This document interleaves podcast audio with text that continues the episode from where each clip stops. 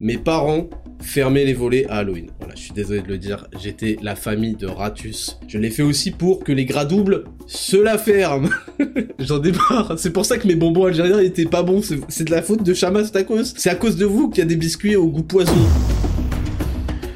Bienvenue dans 10 000 pas, le podcast qu'on écoute en faisant ces 10 000 pas. Je m'appelle Ismail Slimani, aussi connu sous le nom de Raptor sur internet, youtubeur à plus de 700 000 abonnés, fondateur de Raptor Coaching Pro et Raptor Nutrition, mes entreprises spécialisées en transformation physique et en mieux-être. Et dans ce podcast, nous discuterons de philosophie de vie à la lumière de l'actualité afin de développer un mental d'acier et de conquérir le monde. Salut à toutes et à tous et bienvenue en 10 000 pas saison 2, le podcast le plus réel du game, le plus écouté du game, le plus long du game, le plus authentique du game, le plus intéressant du game et le plus froid du game. Vous allez voir tout de suite pourquoi. Enfin tout de suite, va falloir attendre mais sachant que ça durera encore 3 heures, va falloir attendre un petit peu. Mais vous allez voir pourquoi. Vous m'avez reconnu à ma voix exceptionnellement agréable à écouter, je suis le Raptor et on se retrouve en ce dimanche 22 octobre pour l'épisode numéro 8 de 10 000 pas saison 2. 22 octobre, bientôt Halloween, j'espère que vous avez trouvé votre costume. Moi, absolument pas. Sachez que si vous achetez un costume merdique sur Amazon, comme je l'ai déjà fait, j'avais acheté euh, une année le costume de euh, Luffy au chapeau de paille sur Amazon. C'était catastrophique. Donc, euh, ne faites pas ça. Je n'ai pas encore mon costume, on va voir ce qu'on peut faire pour la Toussaint, aussi appelée Halloween. Euh, donc, euh, sommaire de cette émission, émission numéro 8, qui va durer entre 1 et 3 heures, plus proche de 2h30 qu'autre chose. D'ailleurs, je vous remercie chaque semaine, et cette semaine encore, de m'accorder une heure à 3 heures de votre temps chaque semaine pendant vos 10 000 pas. Vous avez tout intérêt à le faire, en réalité. Et si vous revenez chaque semaine, c'est que vous avez beaucoup d'intérêt à écouter cette émission, et je vous remercie de votre fidélité et de votre, euh, de votre sollicitation. Je suis en train de checker en direct les notes sur, euh, le podcast. 9000 9000, merci à tous, on est à 9000 euh, votes 5 étoiles sur Spotify. Est-ce qu'on peut faire exploser le scooter de Vegeta? Est-ce qu'on peut être over 9000 C'est une demande pour cette semaine, bien sûr. Et Attention à la désillusion, je vais aller immédiatement sur la fraude Apple Podcast. Ouais, j'ai un iPhone 1600.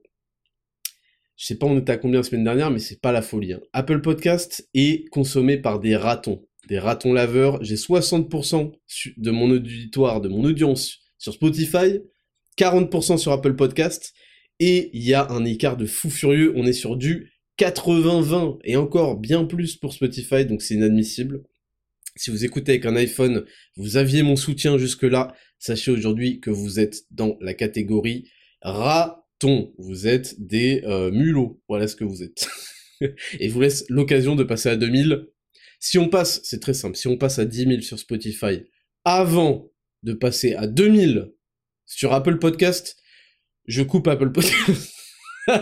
Allez vous faire reculer, je coupe Apple Podcast vous allez tous écouter Spotify et ce sera votre punition de, faire les ratus là.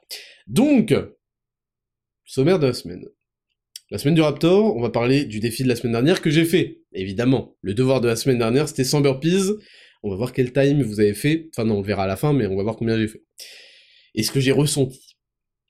Lift of Legends, qui sort bientôt. Je vous dirai sur quoi. Préparation Halloween. Et les bars. On verra pourquoi. Et reprogrammation sportive de Zero to Hero, ça, ça devrait vous intéresser si vous cherchez quelque chose de très minimaliste. Je suis en train de faire quelque chose dans ce sens-là pour moi, pour mon emploi du temps, et on va voir pourquoi. Rubrique numéro 2, les news de la semaine. Cette semaine, on n'a que des news entre le rigolo et le lamentable. Bah en fait, c'est comme, comme toutes les semaines en France. on commence avec, euh, on va commencer avec quoi? On va commencer avec Chamastakos. Ouais, je pense que niveau lamentable et rigolo, on est bien. Chamastakos. Ensuite, on va parler d'une fraude au barreau du Kenya, un avocat fraude. Ensuite, l'accent de banlieue. Putain, l'accent de banlieue, je n'en peux plus. Et euh, ça tombe bien que quelqu'un en ait parlé sur internet. Et on va finir sur enseigner le français en école primaire est beaucoup trop compliqué. Rubrique numéro 3, leçon de vie, acceptez là où vous commencez pour progresser. Rubrique numéro 4, Dexascan, l'exposition volontaire au froid. Quels sont ses bénéfices? Qu'est-ce que c'est? Euh, D'où ça vient? Et surtout, en fait, on va parler des douches froides. Très concrètement, on va parler des douches froides. Rubrique 5, entreprendre. 5 outils pour une meilleure productivité. Très important la productivité, j'avais déjà parlé de la productivité je crois dans l'épisode 1, mais c'était avec des outils immédiats à mettre pendant votre plage de travail. Maintenant on va parler de, choses plus globales qui vont permettre d'appliquer en fait ces premiers conseils que je vous avais donnés précédemment. Rubrique numéro 6, le test. Il y avait un test cette semaine, on va en parler, il était drôle, il était rigolo. On va voir à quel point vous êtes des menteurs, parce que c'est ce que, c'est ce que vous êtes semaine après semaine quand il s'agit du test. Alors vous êtes tous les, amis les plus fidèles, les plus gentils, vous faites aucune crasse, vous êtes vraiment des ratus, hein. Mais tous ceux qui répondent ça, vous êtes sur Apple Podcast, c'est sûr, il y, y a un lien, je suis en train de, de mener l'enquête, je crois qu'il y a des liens là. Sondage, et euh, ensuite ce sera rubrique numéro 7 et Raptor, je répondrai à toutes vos questions, et puis rubrique numéro 8, sondage et devoir de la semaine, je vous le donne tout de suite. Sondage, vous pouvez répondre sur Spotify, il y a un outil sur Spotify. Voilà, bah Apple Podcast, c'est peut-être pour ça qu'il laisse pas de trucs qui rage. Bah demandez à Apple de faire mieux que Spotify peut-être. Vous pouvez répondre sur Spotify directement sous l'épisode, il y a un petit sondage. Je veux savoir avant cet épisode, avant que je vous parle des bénéfices, etc. Soyez honnêtes, arrêtez, me faites pas comme dans le test. Vous êtes les meilleurs du monde, ou vous faites tout parfaitement, ou vous êtes gentil, ou vous trahissez pas votre meuf, ou alors que vous vous coquez pas, euh, vous êtes les meilleurs des meilleurs, vous êtes moralement intègre. Pourquoi? C'est quoi? Qu'est-ce que, qu'est-ce que vous me faites là? Vous me faites quoi? Je, Vous me faites croire que dans ma team, il y a que des numéros 10, c'est ça? Hein? Sondage de la semaine. Avant cet épisode, prenez-vous des douches froides quotidiennes. C'est pas, ouais, euh, de temps en temps, euh, en été, quand il fait chaud. Euh. Avant cet épisode, prenez-vous des douches froides quotidiennes, chaque jour que Dieu fait. C'est prévu, c'est comme ça, c'est programmé, vous le faites. Et par froid, j'entends froid. C'est-à-dire, vous savez, le, petit truc là, vous mettez côté bleu. Le truc qui gère la température, sur le robinet, il y a bleu et rouge. Vous savez, on a mis des codes couleurs. vous mettez tout à droite, côté bleu. D'accord? Pas les petites tiédeurs là, les petites tiédeurs qui sont à 37 degrés. D'accord? Bon. Devoir de la semaine, apparemment, il faut que je les dise avant, parce que je les écris, hein. on écrit sur Instagram, Attraptor Podcast, Attrape-toi VS Font aussi, si vous voulez me suivre. On écrit, on écrit euh, les, devoirs de la semaine, les sondages de la semaine en avance dans le programme à chaque fois qu'on fait un post sur Insta d'un nouvel épisode pour que vous puissiez voir tout de suite. Parce que je sais qu'à un podcast de 3 heures, vous allez peut-être mettre du temps euh, sur la semaine, ça va être réparti pour l'écouter. Mais on m'a dit, Raptor, faudrait que tu donnes d'avance le devoir et le sondage de la semaine. C'est ce que je fais déjà. Ouvre les yeux Ouvre les yeux, mon ref Bon. Devoir de la semaine, prendre une douche froide, difficulté rare prendre une douche froide le matin au réveil au moins deux jours, au moins deux jours dans la semaine, d'accord? J'allais vous le dire au moins une fois dans la semaine, mais je sais que si je vous le dis de le faire deux fois, vous avez plus de chances de le faire deux fois que de le faire une fois. C'est comme ça, c'est la psychologie, me posez pas de questions. Difficulté rare. Il y en a, ils se disent peut-être, c'est rare, c'est à ma portée. On va voir, on va voir, on va voir. Donc, évidemment, dans la rubrique 8, on reviendra sur sondage et devoirs de la semaine précédente. Voilà, je lirai vos réponses parce que vous pouvez répondre chaque semaine, vous pouvez interagir, vous pouvez poser vos questions et on les sélectionne avec mon équipe chaque semaine, Attraptor Podcast sur Instagram, bien sûr. D'ailleurs, il y a des mecs qui suivent Attraptor Podcast, mais ils sont pas au courant que il y a un mec qui parle en fait, c'est moi. Allez me suivre moi, Attraptor VS Font. Qu'est-ce que c'est que ça? Ouais, j'aime trop. Euh, je sais pas, tu connais 10 000 pas. C'est c'est c'est fait par un mec qui s'appelle Raptor. Mais euh, vous êtes sérieux les gars? Attraptor VS sur Instagram. Vous pouvez pas suivre Attraptor Podcast et pas suivre Attraptor VS Bon. Bah maintenant que c'est dit, on va commencer par la rubrique numéro 1. La semaine du Raptor. C'est parti, jingle. Rubrique numéro 1, la semaine du Raptor. Vous avez vu que depuis qu'on a annoncé Elements, c'était le dernier jour de soleil. Le timing est royal, le timing est parfait, c'est du never seen, c'est du jamais vu, il faisait 22 degrés tous les jours, je lance Elements, je vous dis, l'automne arrive. Il y a un mec en commentaire, l'automne, il a fait 26 degrés cet après-midi à Bordeaux, je sais pas quoi, ou dans sa ville, euh, dans sa ville pourrie, là. Chais Je te l'avais dit, l'automne arrive et t'étais pas prêt. Et c'est pour ça qu'on a fait un post. On a fait un post, Sensor Boost, Magic Lock. Mais attends, c'était quoi déjà? Attendez, il faut que je... Je suis désolé, mais cette scène est juste trop drôle. Overlord... Ah voilà, c'est là, c'est là, c'est là, c'est là. C'est là, c'est là. Je vous le sors. Non, c'est en, c'est en fois 1,5. Oh putain, attends, je vais, on va l'écouter en 1,5.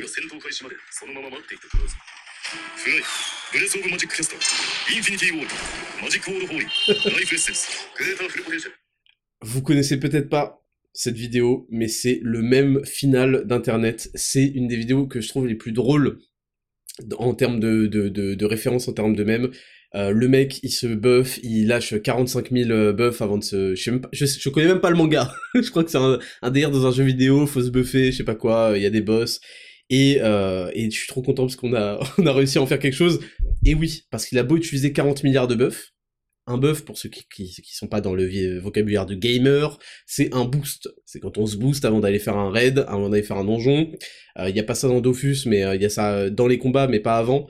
c'est augmenter ses statistiques. Et on a réussi à utiliser tous les buffs pour Elements et la gamme optimale. C'est évidemment le pack le plus vénère pour le système unitaire. Et voilà, c'était euh, juste pour vous dire qu'il a plu, il a fait moche immédiatement après Elements parce que je vous avais dit que ça arrivait. J'ai eu une vision comme Thrall dans euh, Warcraft 3. Et je vous ai prévenu. Bon, j'ai fait les 100 burpees hier, ok? Le devoir de la semaine dernière, c'était de faire les 100 burpees. J'espère, quand on a sélectionné, je ne ai pas encore lus, euh, vos, vos, vos récits, que vous allez me raconter un petit peu comment ça s'est passé. Parce que moi, je peux vous raconter exactement comment ça s'est passé. J'avais un plan, et le plan a été explosé à la première série. J'avais un plan qui était très clair. Faire... Au début, je me suis dit, je fais 10 burpees, ensuite, je prends 20, 20 euh, secondes de pause, 10 burpees, 20 secondes de pause, non, non, non, non. Ça a fini plus ou moins comme ça, mais au début, c'était pas ça. Euh, quand j'ai fait ça, je me suis dit ça va prendre trop de temps. Mon goal, c'était de faire en dessous des 5 minutes. Donc, je vous dis, dès le départ, j'ai fait 5 minutes 10. Je suis dégoûté, mais je suis quand même satisfait. Ça m'a tué, putain, ça m'a tué les épaules, parce que je l'ai fait avec la pompe complète, hein, je précise. Je fais le burpees avec la pompe complète, et le petit saut avec les mains qui tapent en haut au-dessus de la tête. Donc, j'en ai fait 100 en 5 minutes 10. Euh, et c'était extrêmement euh, coriace, extrêmement difficile, j'étais pas bien après. Hein. je vous dis tout de suite, j'étais pas bien. J'ai speedé comme un porc sur la dernière série. J'étais tellement déçu là quand j'ai vu le truc passer 5 minutes, j'ai fait merde, bon allez, faut que je finisse vite. Euh, donc au début j'arrive avec un plan, je vais faire 20, 20 secondes de pause, 20, 20 secondes de pause, 20. Je l'ai annoncé à Betty qui était dans la pièce. Je l'ai fait devant Mars et devant Betty. Et euh, je lui ai dit c'est ça le plan. Elle a vu ma tête. elle a vu ma tête changer de tonalité. ma tête, elle, est passée en LV2. Tu sais, quand vous passez, euh, vous êtes au collège, là, au lycée, vous changez de classe. Ma tête, elle a changé de classe, elle est partie faire LV4, espagnol, ou je sais pas quelle langue euh, pourrie que j'arrive pas à parler. je dis ça alors que j'ai fait espagnol LV2, j'étais très bon, et je tiens à dire que j'ai eu 14 au bac d'espagnol. Voilà. pour la parenthèse. Je sais pas pourquoi je dis ça. Donc bref, ma tête a changé euh, de pièce, elle a changé d'ambiance après la première série de 20. J'ai fait la première série de 20 burpees, et là, j'ai compris vite dans mon dans ma tête que ça allait pas du tout, du tout, du tout le faire. Donc il a fallu, euh, il a fallu. Euh, mais ça c'est intéressant. Alors premièrement, mais je lirai vos, vos, vos, retours du devoir de la semaine. Je pense que si vous n'êtes pas, vous êtes parti sans plan, sans rien prévoir, comme ça, à la cool. On va voir si j'arrive. Je fais jusqu'au bout jusqu'à que je puisse plus. Vous avez dû vous cramer et ça a dû prendre des temps pas possibles. Donc je pense que ceux qui ont fait les meilleurs temps, c'est ceux qui avaient un plan. Et ensuite, il y a le plan et tes capacités. Surtout quand c'est la première fois que tu le fais. Moi, c'était la première fois que je le faisais. Euh, il y avait un plan et mes capacités n'ont pas matché avec le plan, donc il a fallu tout de suite réorganiser et repenser. Donc en gros, j'ai fait ma série de 20. J'ai fait ma série de 20, j'ai pris 20 secondes de repos et après j'ai fait que des séries de 10. J'ai fait série de 10 et essayé de prendre entre 10 et 20 secondes et euh, j'avais envie de canner en fait. Et je me souviens que j'avais envie d'arrêter au bout de 50. Bon, j'ai pas arrêté évidemment, mais c'est juste très intéressant que vous fassiez et que je fasse aussi parce que du coup on peut partager à quel point le cerveau essaie de vous disquette, de vous expliquer qu'il faut, ça sert à rien de continuer. Oh, de toute façon, personne te voit. Oh, je sais pas quoi, je sais pas quoi. Vous le faites, vous le faites pour vous. Tout ce que vous faites dans la vie, de toute façon, c'est toujours pour vous et vous améliorer. Et vous avez besoin de vous mettre en situation difficile, et on va le voir notamment dans le Dexascan sur le froid, pour devenir intestable. Donc, Samber en 5-9, on essaiera et on améliorera ça, je suis sûr, euh, d'ici trois mois. Voilà, dans trois mois, on sera on sera le 22 janvier. Bah le 22 janvier, quand tous les blaireaux là auront arrêté leur bonne résolution de merde à la salle et qui seront plus gros que euh, que après Noël là, eh bien nous on refera 100 burpees. Voilà, ça fera partie du redevoir de la semaine. Donc ça c'était première euh, première première semaine première news de la semaine du Raptor. Ensuite, on a un Lift of Legends sur le développé couché qui sort lundi. Lift of Legends, c'est la série que j'ai créée pour détendre tout le monde, détendre tout le monde sur les ratios de force. En fait, c'est parce que les gens euh, pensent qu'on n'a pas de force quand on a euh, du muscle, parce que c'est que euh, de la gueule, c'est que de l'esthétique, je sais pas quoi. Et eh ben non, Zero to Hero repose sur le gain de force parce que le gain musculaire va être un produit dérivé du gain de force, avec suffisamment de volume, avec une surcharge progressive et, suffisamment de volume, vous avez exactement ce qu'il vous faut pour gagner du muscle. Donc, je l'ai fait aussi pour que les gras doubles se la ferment. Désolé, ne soyez pas vexés si vous m'écoutez et que vous faites partie de cette catégorie peu... Euh... Bon bref, on va arrêter de cacher les, gens un peu gros, mais les gros qui font des grosses perfs, vous nous cassez les couilles, donc j'ai créé Lift of Legends pour qu'on mette tout en pourcentage du poids de corps. Qu'est-ce que ça veut dire? Ça veut pas dire que si vous faites 80 kilos et que le, le, grand master ou le challenger euh, que, que j'ai atteint euh, est à 160%, ça veut pas dire que vous devez vraiment euh, faire 160% de votre poids. Ça veut surtout dire que vous devez gagner en force, et surtout, à un moment, va falloir perdre en poids. Parce que c'est super important d'avoir un superbe ratio pour la santé, pour l'explosivité, pour ce que vous voulez, d'avoir un super ratio poids puissance en fait tout simplement moi c'est vraiment ça que je défends c'est ma vision du fitness et c'est ma vision aussi dans Zero to Hero de, de, ce que c'est d'avoir un physique optimal esthétique etc donc ne soyez pas surpris si vous vous classez mal actuellement, parce qu'il suffit que vous fassiez une vraie, euh, pas sèche, mais euh, une vraie perte de gras, quoi, j'aime pas utiliser le mot sèche, une vraie perte de gras intelligente, et que vous conserviez, voire que vous augmentiez votre niveau de force pendant ça, c'est le principe hein, de 3 protocoles sur 4 de Zero to Hero, et euh, vous allez voir que vous allez d'un coup euh, péter toutes les ligues.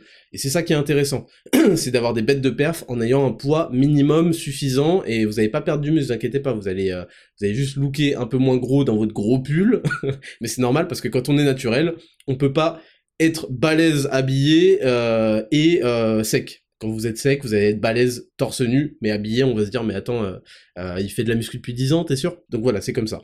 Et Lift of Legends, sur le DOP couché, sur lundi, vous allez voir en quelle ligue vous vous classez, et vous avez deux leviers, soit augmenter vos perfs, ce qui est euh, le cas pour tout le monde, mais aussi, n'oubliez pas que vous avez un levier sur votre poids de corps. Super important. Donc, je voulais juste le rappeler.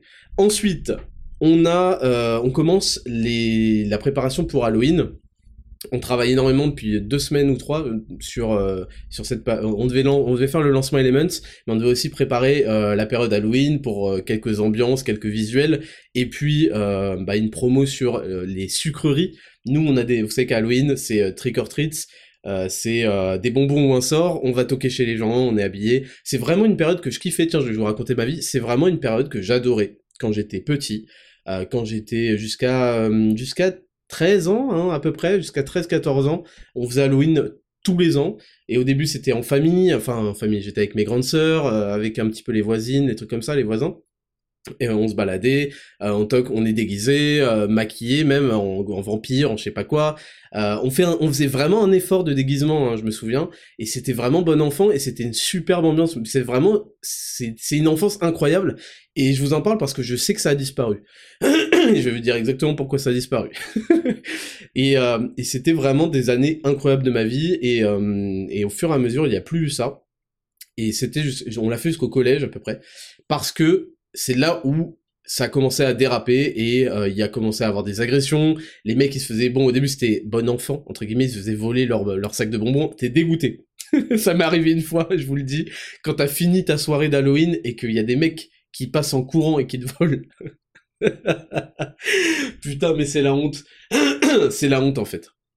C'est la honte, mais c'est comme ça en fait. Il y a, y a des mecs qui se, ils se baladaient à Halloween et ils allaient pas toquer aux portes, ils allaient courser les petits pour leur voler leur sac, mais c'est vraiment des fils de pute. Et en fait, l'année juste avant que ça s'arrête, il y avait des gens qui faisaient avec leurs parents. Ils faisaient Halloween avec leurs parents. Les parents étaient obligés d'être là pour qu'il n'y ait pas de dérapage en fait. Et ça, été la dernière année. L'année suivante, ils ont fait bon allez c'est bon on arrête.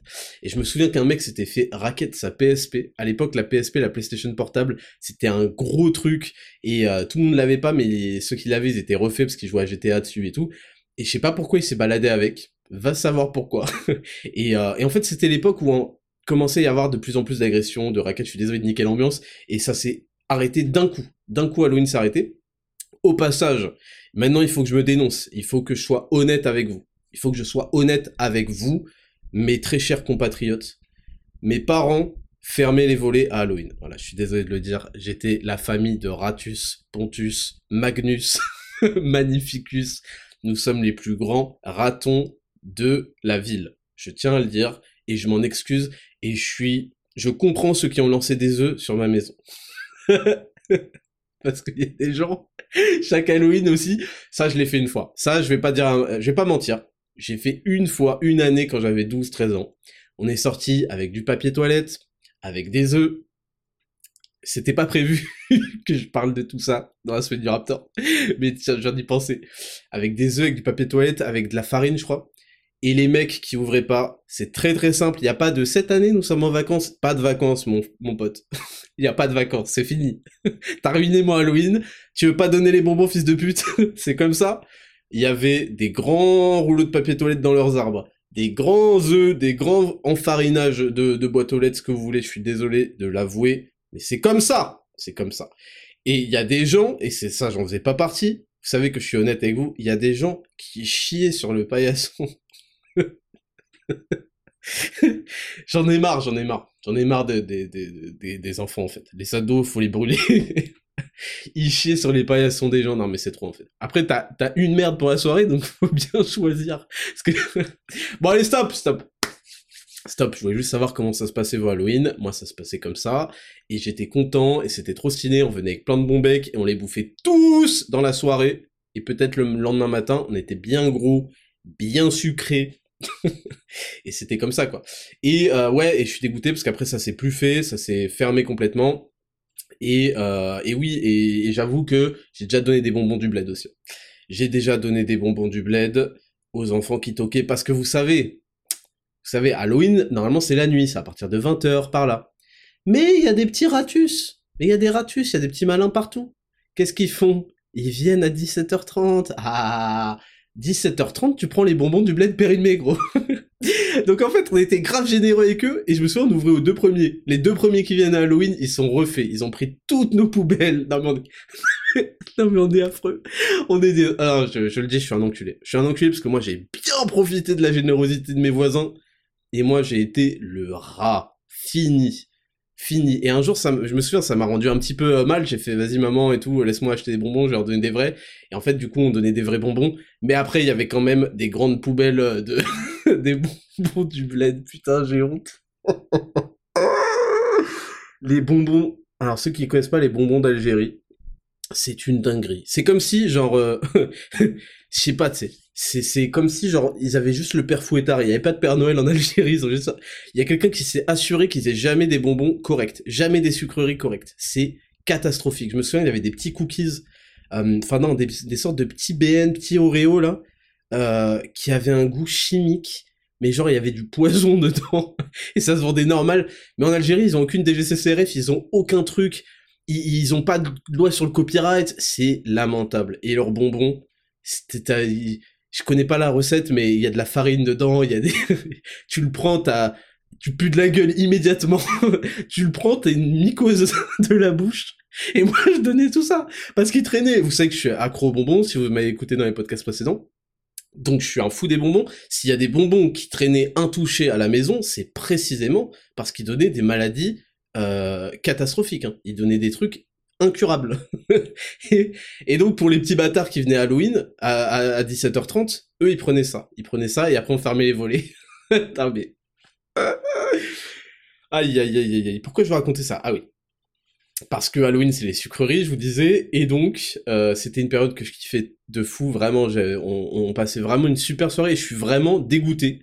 Je sais qu'il y en a qui disent, oui, Halloween est une tradition euh, satanique, euh, je sais pas quoi, irlandaise. Ce n'est pas des traditions de... Eh, vos gueules. Vos gueules, surtout vos gueules. Je m'amuse pas beaucoup dans ma vie de merde. fermez-la, fermez-la, je veux plus vous entendre. Je travaille comme un chien toute l'année, c'est pas pour entendre des branleurs me gâchez mon Halloween Alors vous allez la boucler et pas prendre de bonbons, continuer à faire les rats et faire la gueule, pendant que moi je vais passer une soirée divine. Alors, je vous disais, c'est plus le cas et je suis dégoûté. Et c'est vraiment... C'était le syndrome numéro un de la fin du pays, c'est quand on pouvait plus faire Halloween tranquillement, fallait y aller avec ses parents et tout. Voilà, voilà. J'espère que je, fais un peu appel à votre nostalgie si vous êtes euh, des, des années 90 comme moi. je suis né en 93, et bah vous avez vécu ces soirées trop cool d'Halloween, et franchement c'était le feu. C'était le feu, et, et oui, et nos sucreries sur Raptor Nutrition, bah c'est les barres protéinées qui sont des délices. Profitez-en, parce que là on a mis en gros un prix barré, c'est au moins moins 10%. Sur le pack, alors là, là c'est plus du moins 10%, c'est n'importe quoi. Et si jamais vous avez un petit code euh, en rapport avec 0 to Hero, truc, c'est cumulable. Donc là, je sais que les barres, elles ont un succès de fou, et je sais qu'elles ont un tarif un petit peu euh, élevé, et je comprends que du coup vous les preniez de temps en temps, et euh, bah là, vous pouvez faire des stocks si vous, avez toujours kiffé. Évidemment, on n'arrivera jamais à un tarif de MyPro alors, vous avez compris la marque que j'ai citée, ce genre de, truc, parce qu'en fait, on utilise des bons produits, on fait du made in France, et c'est pas pour rien qu'on a un goût qui est exceptionnel. C'est pas de la poudre, quand vous croquez, c'est pas dégueulasse, euh, ça a pas un goût de, terre, euh, ça, ça a un bon goût, ça a des super macros, c'est enrichi en vitamine B1, en fer, en magnésium, en zinc. Donc c'est des choses qui, euh, qui forcément sont de qualité supérieure, et tous ceux qui ont goûté le savent. Donc si vous aviez jamais goûté, parce que c'est vrai que le prix était assez élevé, bah c'est le moment, vous avez euh, plus que moins 10%. C'est au moins moins 10% sur absolument tout. Faites-vous plaisir. Par contre, les donnez pas aux, aux, ratus là qui vont sonner à votre porte. Hein. Gardez-les pour vous, ça coûte beaucoup trop cher pour les pour les donner. Gardez-les pour vous, c'est vos petites sucreries d'Halloween. Euh, vous vous souviendrez que euh, moi j'ouvrais pas la porte, mais aujourd'hui j'ouvre la porte et on ouvre les volets et on vous ouvre et on vous distribue des barres. Et on a une euh, on a des petites un petit concept qui s'appelle les histoires d'Halloween et ça arrive la semaine qui vient là sur Raptor Nutrition, Raptor.nutrition sur Instagram. il y aura aussi des petits des petits, euh, des petits cadeaux, des petites choses. Donc restez connectés, suivez-nous sur Instagram Raptor.nutrition et vous allez voir, vous avez bien euh, kiffé. Mais encore une fois, ne les donnez surtout pas aux gens qui sonnent chez vous, c'est vraiment un conseil que je vous donne. Ne donnez pas une seule barre de qualité comme ça. Donnez-leur les barres pourries là que vous avez en moins 70%, cumulable avec le code créateur moins 35%, d'accord? Ce qui fait des moins 110%. Donnez-leur cela. Voilà. Euh, et on va finir cette semaine du Raptor avec Zero to Hero reprogrammation sportive minimaliste. Euh, j'ai eu envie, alors, premièrement, ça me fait rire parce que j'entends encore des ouais, Raptor il maintient. Zero to Hero, c'est un problème de maintien. C'est-à-dire qu'on a sorti des transformations, euh, mon pauvre. J'ai jamais vu des gens euh, évoluer autant physiquement en si peu de temps. Moi-même, j'ai des photos, tu sais, quand j'étais allé aux Maldives, et je vous avais dit, j'étais allé il y a 5 ans, mais mon physique n'a rien à voir, j'avais un physique d'enfant il y a 5 ans. Là, je suis genre magnifique. Donc bon, euh, j'imagine que ça c'est déjà levé. Mon rapport poids puissance, il a augmenté de fou furieux. Là, je suis à 110 au bench, je suis revenu à 110 euh, sur 4, 4 euh, reps, donc on va essayer d'aller viser les 115, c'est l'objectif d'ici 3 mois. Et bref, tout ça pour vous dire que Zero to Hero était le programme que, que j'ai annoncé, on a résolu l'équation de fitness, tout est nickel, sauf que Sauf que moi, c'est vrai, vous savez, j'ai des jambes énormes. J'ai déjà les jambes giga musclées et j'ai pas forcément envie de euh, continuer à progresser sur les jambes parce que j'ai pas envie d'avoir un fessard euh, tard euh, Samir Nasri et j'ai pas envie d'avoir des cuisses euh, beaucoup trop encombrantes. Et ça, ça m'a toujours cassé les couilles. Donc là, j'ai décidé d'orienter Zero to Hero sur quelque chose d'encore plus minimaliste. Et je suis mort de rire parce qu'en fait, je sais exactement comment ça va se traduire. Ça va se traduire par le fait que je vais augmenter encore plus mes perfs, parce que en enlevant la séance jambes, et en contractant, là en fait je vais contracter à fond les séances, vous savez qu'il y a 5 euh, exercices par séance, là il y en aura 4, je vais virer tous les trucs qui me font chier, personnellement, genre le curl, les trucs comme ça, ça c'est bon, je suis d'accord, c'est pas grave, je vais maintenir ma taille de biceps, j'en ai rien à foutre, non, je vais continuer à progresser sur les gros lifts, les développés couchés, inclinés, overhead press, traction euh, et je vais rajouter en fait un exercice de jambes. Je vous, montrerai un petit peu comment je vais organiser ça. Euh, et euh, si ça donne euh, vraiment des, des... ça porte ses fruits, je vous l'ajouterai sur le Zero to Hero actuel. Il y aura un Zero to Hero minimaliste et s'adressera aux gens qui n'ont pas prévu de grossir des jambes, vous allez grossir du haut du corps, ça c'est sûr. Par contre des jambes, ce sera léger, ce sera léger. Donc vous pouvez prendre des jambes si vous êtes vraiment débutant, mais c'est plus pour maintenir pour le coup, c'est pour entretenir son volume au niveau des jambes et sa force. Et, euh, et, par contre, au niveau du haut, du haut, du corps, on va continuer à progresser parce que on a envie de progresser sur les tractions lestées, faut pas se mytho. On a envie de progresser sur euh, le développé couché. On a envie de progresser sur son overhead press. Et c'est moi, j'ai envie, donc j'ai envie de garder ça. Et il me faut de la force dans le haut du corps. Pourquoi j'ai fait ça? Parce que tout simplement, je j'ai envie de dégager encore plus de temps pour bosser et pour un autre projet surprise que je vous garde comme ça. Je vais, je vais, vous savez que moi, je ne marche que par la preuve et par l'expérience. Et donc, je ne parle pas avant que les choses soient faites. Donc j'ai un projet surprise, je vous en parlerai une fois que ce sera suffisamment authentifié pour en parler, et donc j'ai besoin de beaucoup plus de temps. Donc j'évolue vers non plus trois fois par semaine, mais deux fois par semaine. Je vais faire deux séances par semaine et je vais vous montrer que on peut avoir un physique magnifique, on peut avoir un physique esthétique, des perfs monstrueuses avec deux séances par semaine. Mais si vous voulez avoir en plus des jambes, enfin prendre des jambes, parce qu'on suppose que vous avez déjà des jambes si vous faites le minimaliste, prendre des jambes ça va être trois séances par semaine, faut pas non plus déconner. Voilà, et d'ailleurs D'ailleurs, euh, non, j'allais annoncer un truc, mais en fait, je vais pas annoncer. Donc, c'est tout pour cette semaine du Raptor. On passe à la rubrique numéro 2. Vous allez voir qu'il y a que des news drôles. Quasiment. Rubrique numéro 2, les news de la semaine. C'est parti, jingle.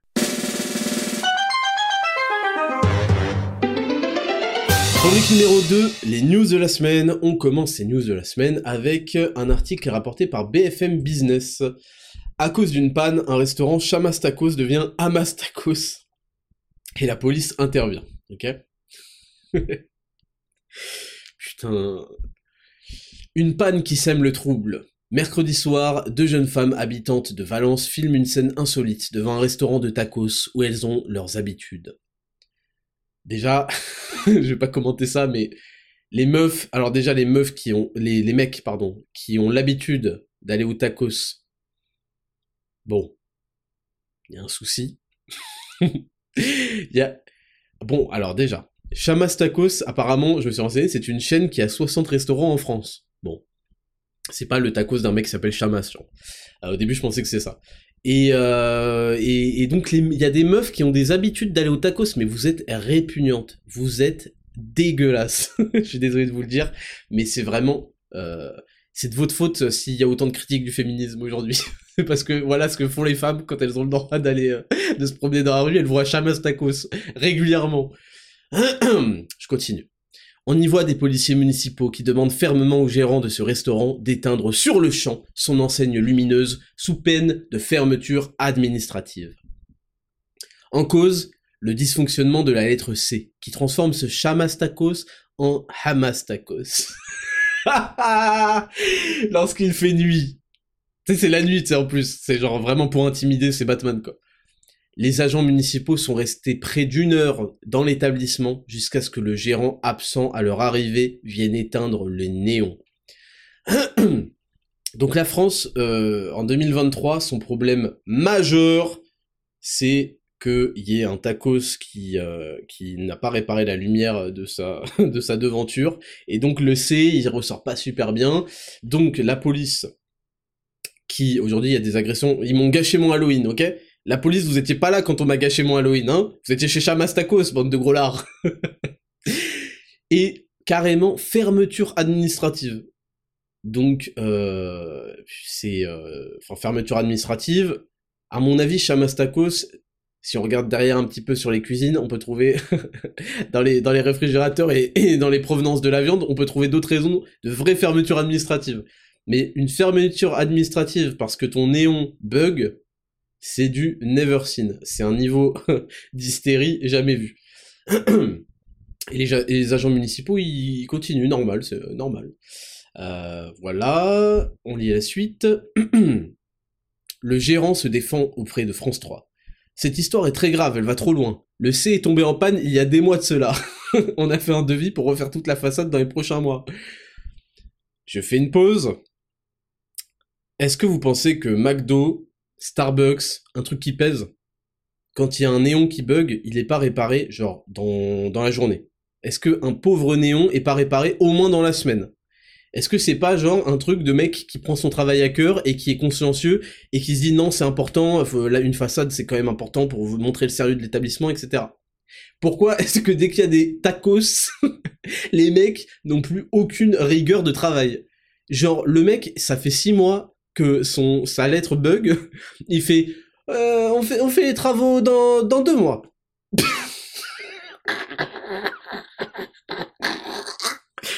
Mais j'en ai marre en fait.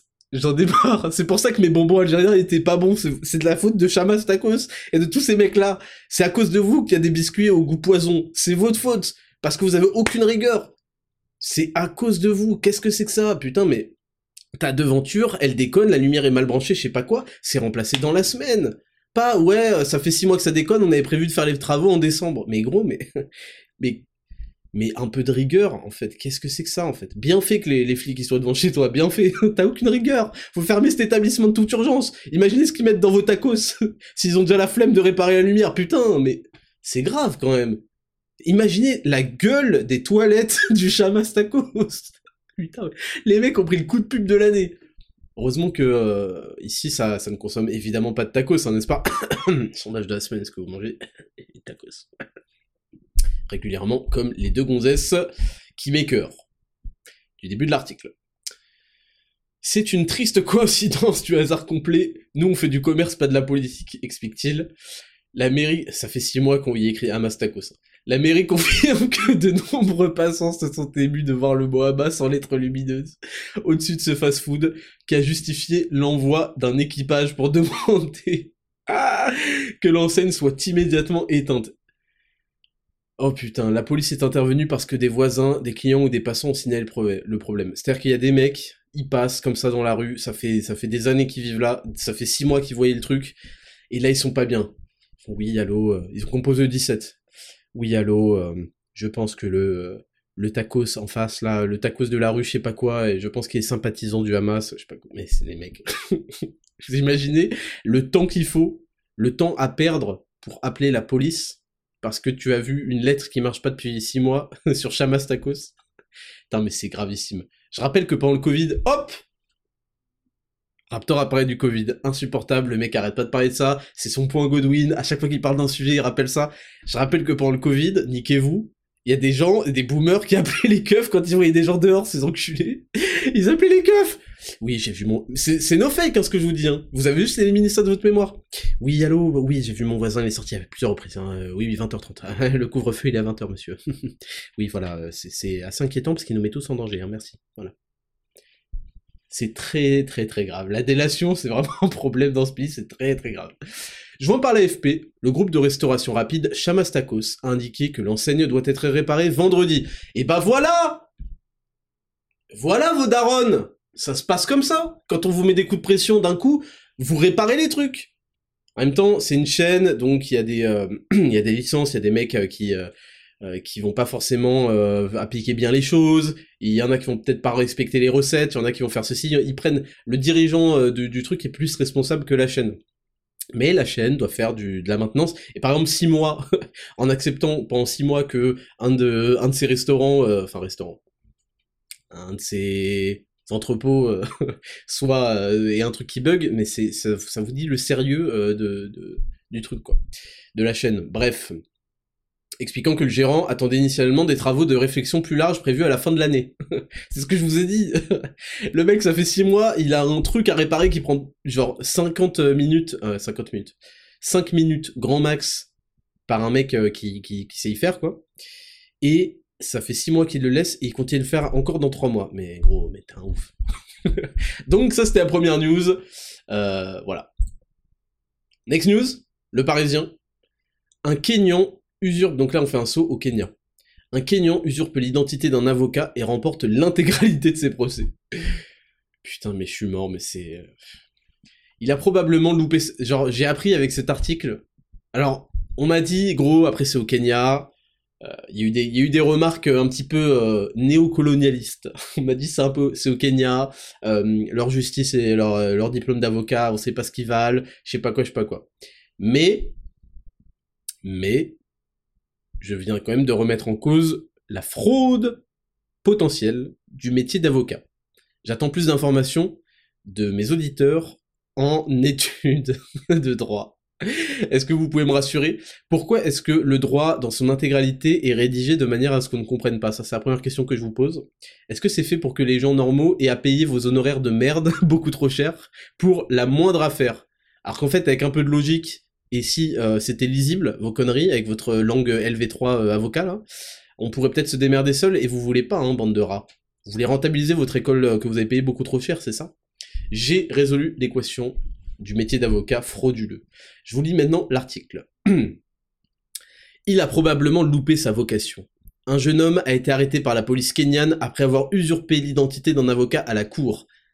Titulaire d'aucun diplôme, putain c'est la première fois que je vois la violence, titulaire d'absolument aucun diplôme en droit, ni d'aucune autre qualification pour pouvoir exercer à la barre, Brillant Mwenda a utilisé le profil de Brillant Mwenda Ntwiga, véritable avocat inscrit à la Law Society of Kenya, LSK, première association d'avocats professionnels dans le pays.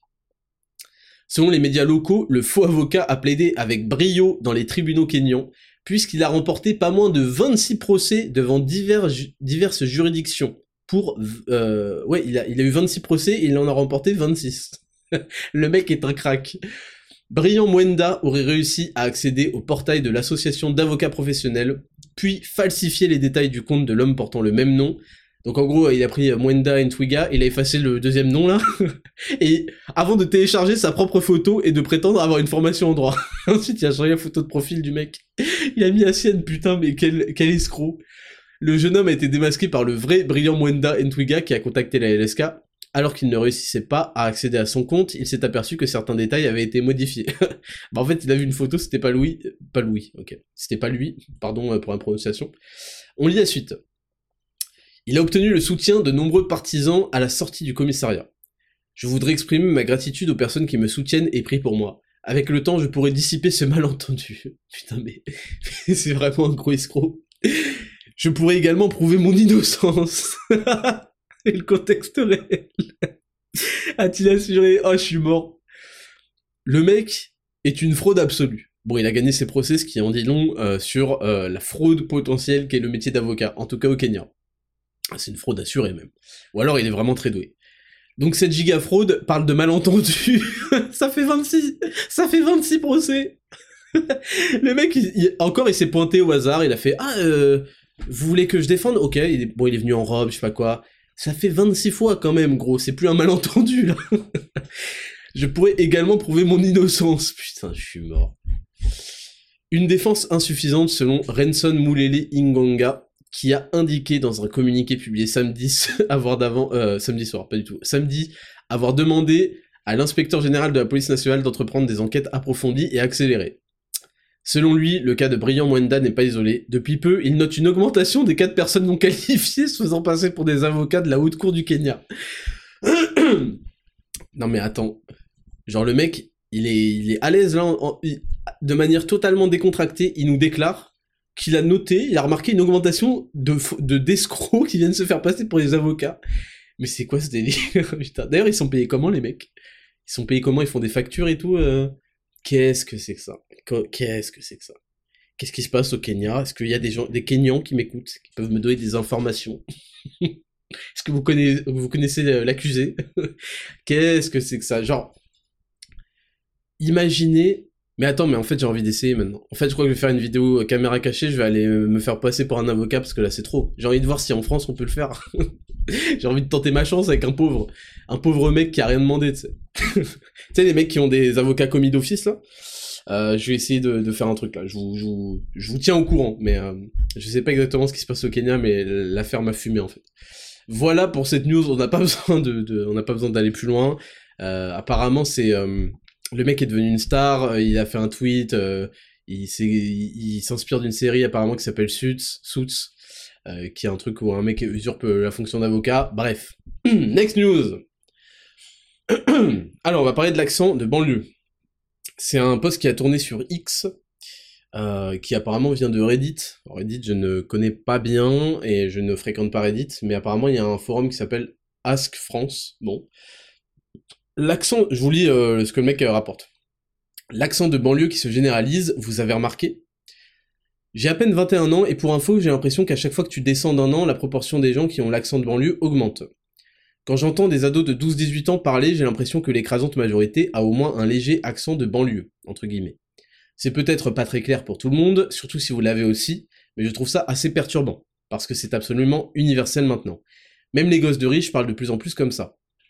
Si je devais en décrire les caractéristiques principales, ce serait les T qui deviennent tch, et les R qui deviennent très gras. Très gras, comme ça. C'est-à-dire, euh, wesh la chim, vous, vous allez à Chamasta. non, attendez, ça, c'est pas ça. Il faut que je trouve une phrase avec des R. Euh, on trouvera une phrase après. Je vais vous lire de tout avec l'accent de banlieue. Vous êtes prêts? Les syllabes de plus en plus coupées, brutales, brutales, Putain, non, c'est bon, j'arrête. Brutal. Et les E qui deviennent E. Donc AI qui deviennent E. Alors ça, c'est vrai. C'est vrai que moi, je me souviens que Betty m'avait fait la remarque. Parce que vous savez que moi, j'ai grandi en banlieue parisienne.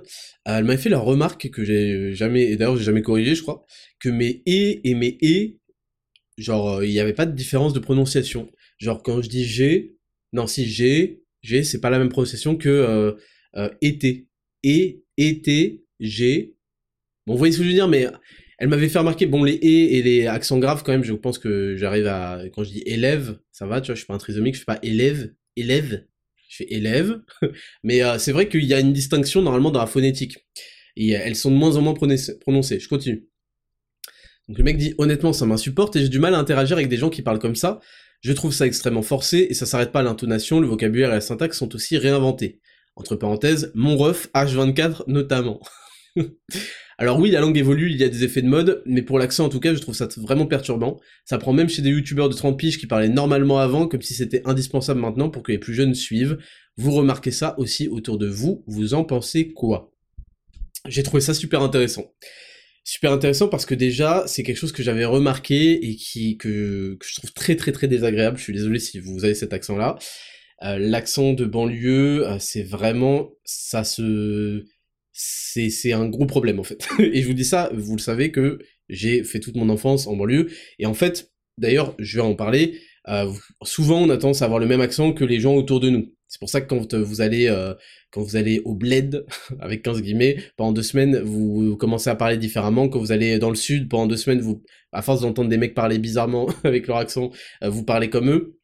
Ce genre de choses, mais en général ça, ça revient quand vous vous barrez parce que vous, vous avez tendance à faire du mimétisme et à copier euh, ces façons-là de manière vraiment même pas calculée quoi. Et d'ailleurs c'est très insupportable. et, euh, et, et moi je me souviens que quand j'étais ado, il y a un truc, il y a un vrai truc de banlieue, c'est le que qui saute. C'est-à-dire, euh, au lieu de dire, euh, regarde l'escalator, euh, il va tellement vite, on dirait, au lieu de dire, on va, il va tellement vite que on dirait que ou je sais pas quoi, on dit, il va tellement vite, on dirait, il vole. voilà, vous voyez ce que je veux dire? Et en fait, je, quand j'étais encore en lycée privé catholique et tout, j'avais un pote de ma classe qui m'avait fait la remarque que je, je parlais comme ça.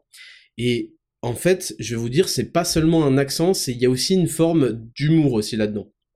En fait, il y, a une, diminution. J'essaie de vous expliquer l'accent de banlieue, euh, pourquoi déjà il m'insupporte, mais comment il, d'où il tire ses racines aussi, je pense. Je pense que quand il y a le que qui disparaît, c'est tout simplement parce que euh, la remarque serait beaucoup moins drôle si on mettait ce que. Et je sais pas par quel mécanisme il a été supprimé d'ailleurs. Euh, on s'est rendu compte qu'en fait, il, rendait la phrase trop intello. Et en fait, il y a, vraiment un, truc assez néfaste dans les banlieues, dans les trucs comme ça, d'où cet accent vient, c'est le, nivellement par le bas. Beaucoup de choses qu'on peut faire euh, va être apporté à putain euh, l'intello. C'est un peu comme en cours d'anglais quand vous commencez à prendre l'accent. Tout le monde vous regarde, se dit putain l'intello, euh, miskin, on a envie de vous frapper en fait.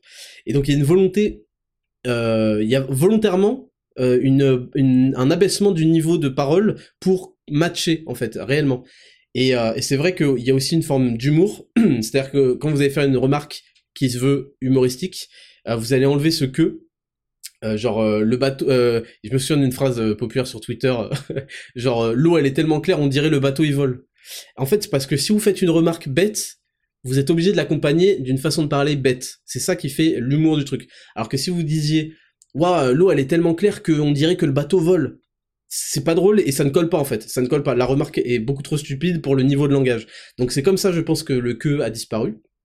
Pour ce qui est des t qui deviennent des tch, ça, c'est horrible. Et moi, je me souviens de, d'influenceurs télé-réalité. Wesh la chim. Et ça, c'est horrible. C'est horrible. c'est vraiment le pire. Les R qui deviennent gras, c'est vrai aussi. Euh, et les E qui, sont confondus avec des E, ça aussi. Les euh, G, euh, ouais, G qui va être prononcé G. Mais c'est vrai, mais même, même moi, en fait, je me rends compte, mais je pense que ça, c'est de plus en plus répandu, honnêtement. et par contre, il y, avait un point que je voulais soulever là-dedans, euh, où il comprend pas bien, je pense.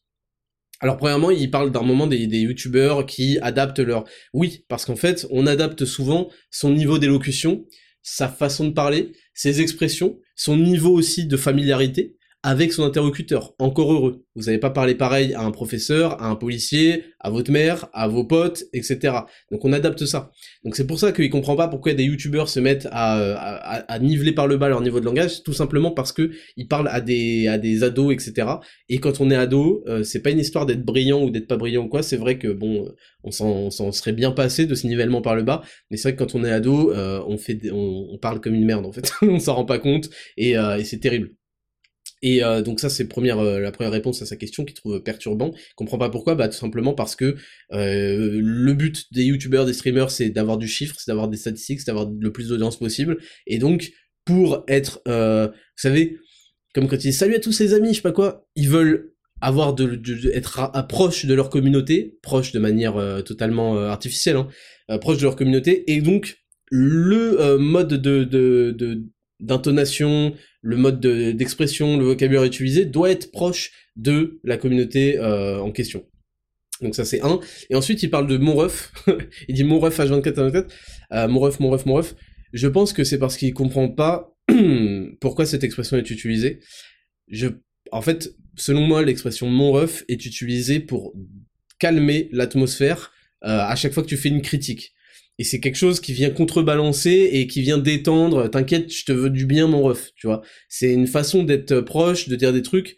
Il y a pas que ça, évidemment. Il y a, a beaucoup de gens qui, du coup, ont des tics de langage, qui vont dire, comme ils disent, voilà à la fin de chaque phrase, ils vont dire, ah ouais, mon ref, ah ouais, je t'ai pas dit mon ref, ah ouais, c'est une dinguerie. Bon, il y a, y a vraiment une, une perte de vocabulaire qui est vraiment, euh, je veux dire, qui saute aux yeux, qui, qui est là, quoi. Tout le monde s'en rend compte. Il y a des euh, il y a des zinzins de choc bar il y a des il y a des euh, beaucoup de, de, mots finissent avec des trucs dingueries. Euh, il y a une perte de vocabulaire et le problème c'est que pour décrire les choses il faut du vocabulaire parce que sinon sinon en fait on, on comprend pas la vie. Si tu n'as pas du vocabulaire précis pour décrire chaque phénomène dans sa subtilité et sa nuance bah tu loupes tu passes à côté de ta vie. Et le problème aussi c'est que pour avoir du vocabulaire faut lire et la lecture, c'est quelque chose qui est finito. Donc, euh, à part les mangas. Et dans les mangas, si tu veux, ça dépend de la traduction déjà de, de la page scan que tu regardes. Et, euh, et le vocabulaire dans les mangas est pas particulièrement euh, travaillé. Hein. Euh, donc oui, pour avoir du vocabulaire, faut lire parce qu'en lisant, tu vas voir des emplois de, de, mots que tu connaissais peut-être pas ou dans quel contexte ils vont être employés, etc. Ça te permettre d'étayer tes manières de construire des phrases, et, et etc. Quoi. Et, et non, et mon ref, une partie de l'utilisation de mon ref, c'est aussi quand tu fais des critiques. Quand tu dis à un mec tu pues la merde, tu, tu mets le malaise en fait, tu crées une tension.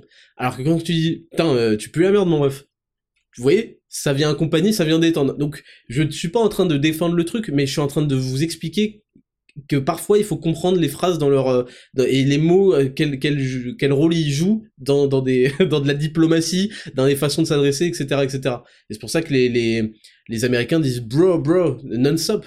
Parce qu'en fait, ça, ça permet de, de, mettre de la proximité avec quelqu'un euh, à qui tu vas peut-être dire des, des, dingueries, quoi. Voilà. Je tenais juste à vous en parler parce que c'est vrai que l'accent de banlieue, vous en rendez peut-être pas compte si vous l'avez, etc. Mais c'est quelque chose euh, qui n'est pas très très. Euh, en fait, ça donne. Malheureusement, ça a des connotations négatives et ça donne l'impression que que vous êtes que vous et comment que vous êtes une racaille quoi. En fait, on n'a pas envie de faire confiance à un mec qui a un énorme accent de banlieue. On n'a pas envie de lui attribuer beaucoup de choses. On se dit euh, ah oui, euh, ah oui. et c'est peut-être pas bien, mais euh, c'est ainsi. Et c'est vrai que moi ça me ça m'exaspère. Mais les T qui deviennent des ch, la chim et les air gras et tout, ça c'est ça c'est juste pas possible. Donc voilà, c'était pour la petite aparté sur l'avant-dernière news de la semaine. Et on passe à la dernière news de la semaine.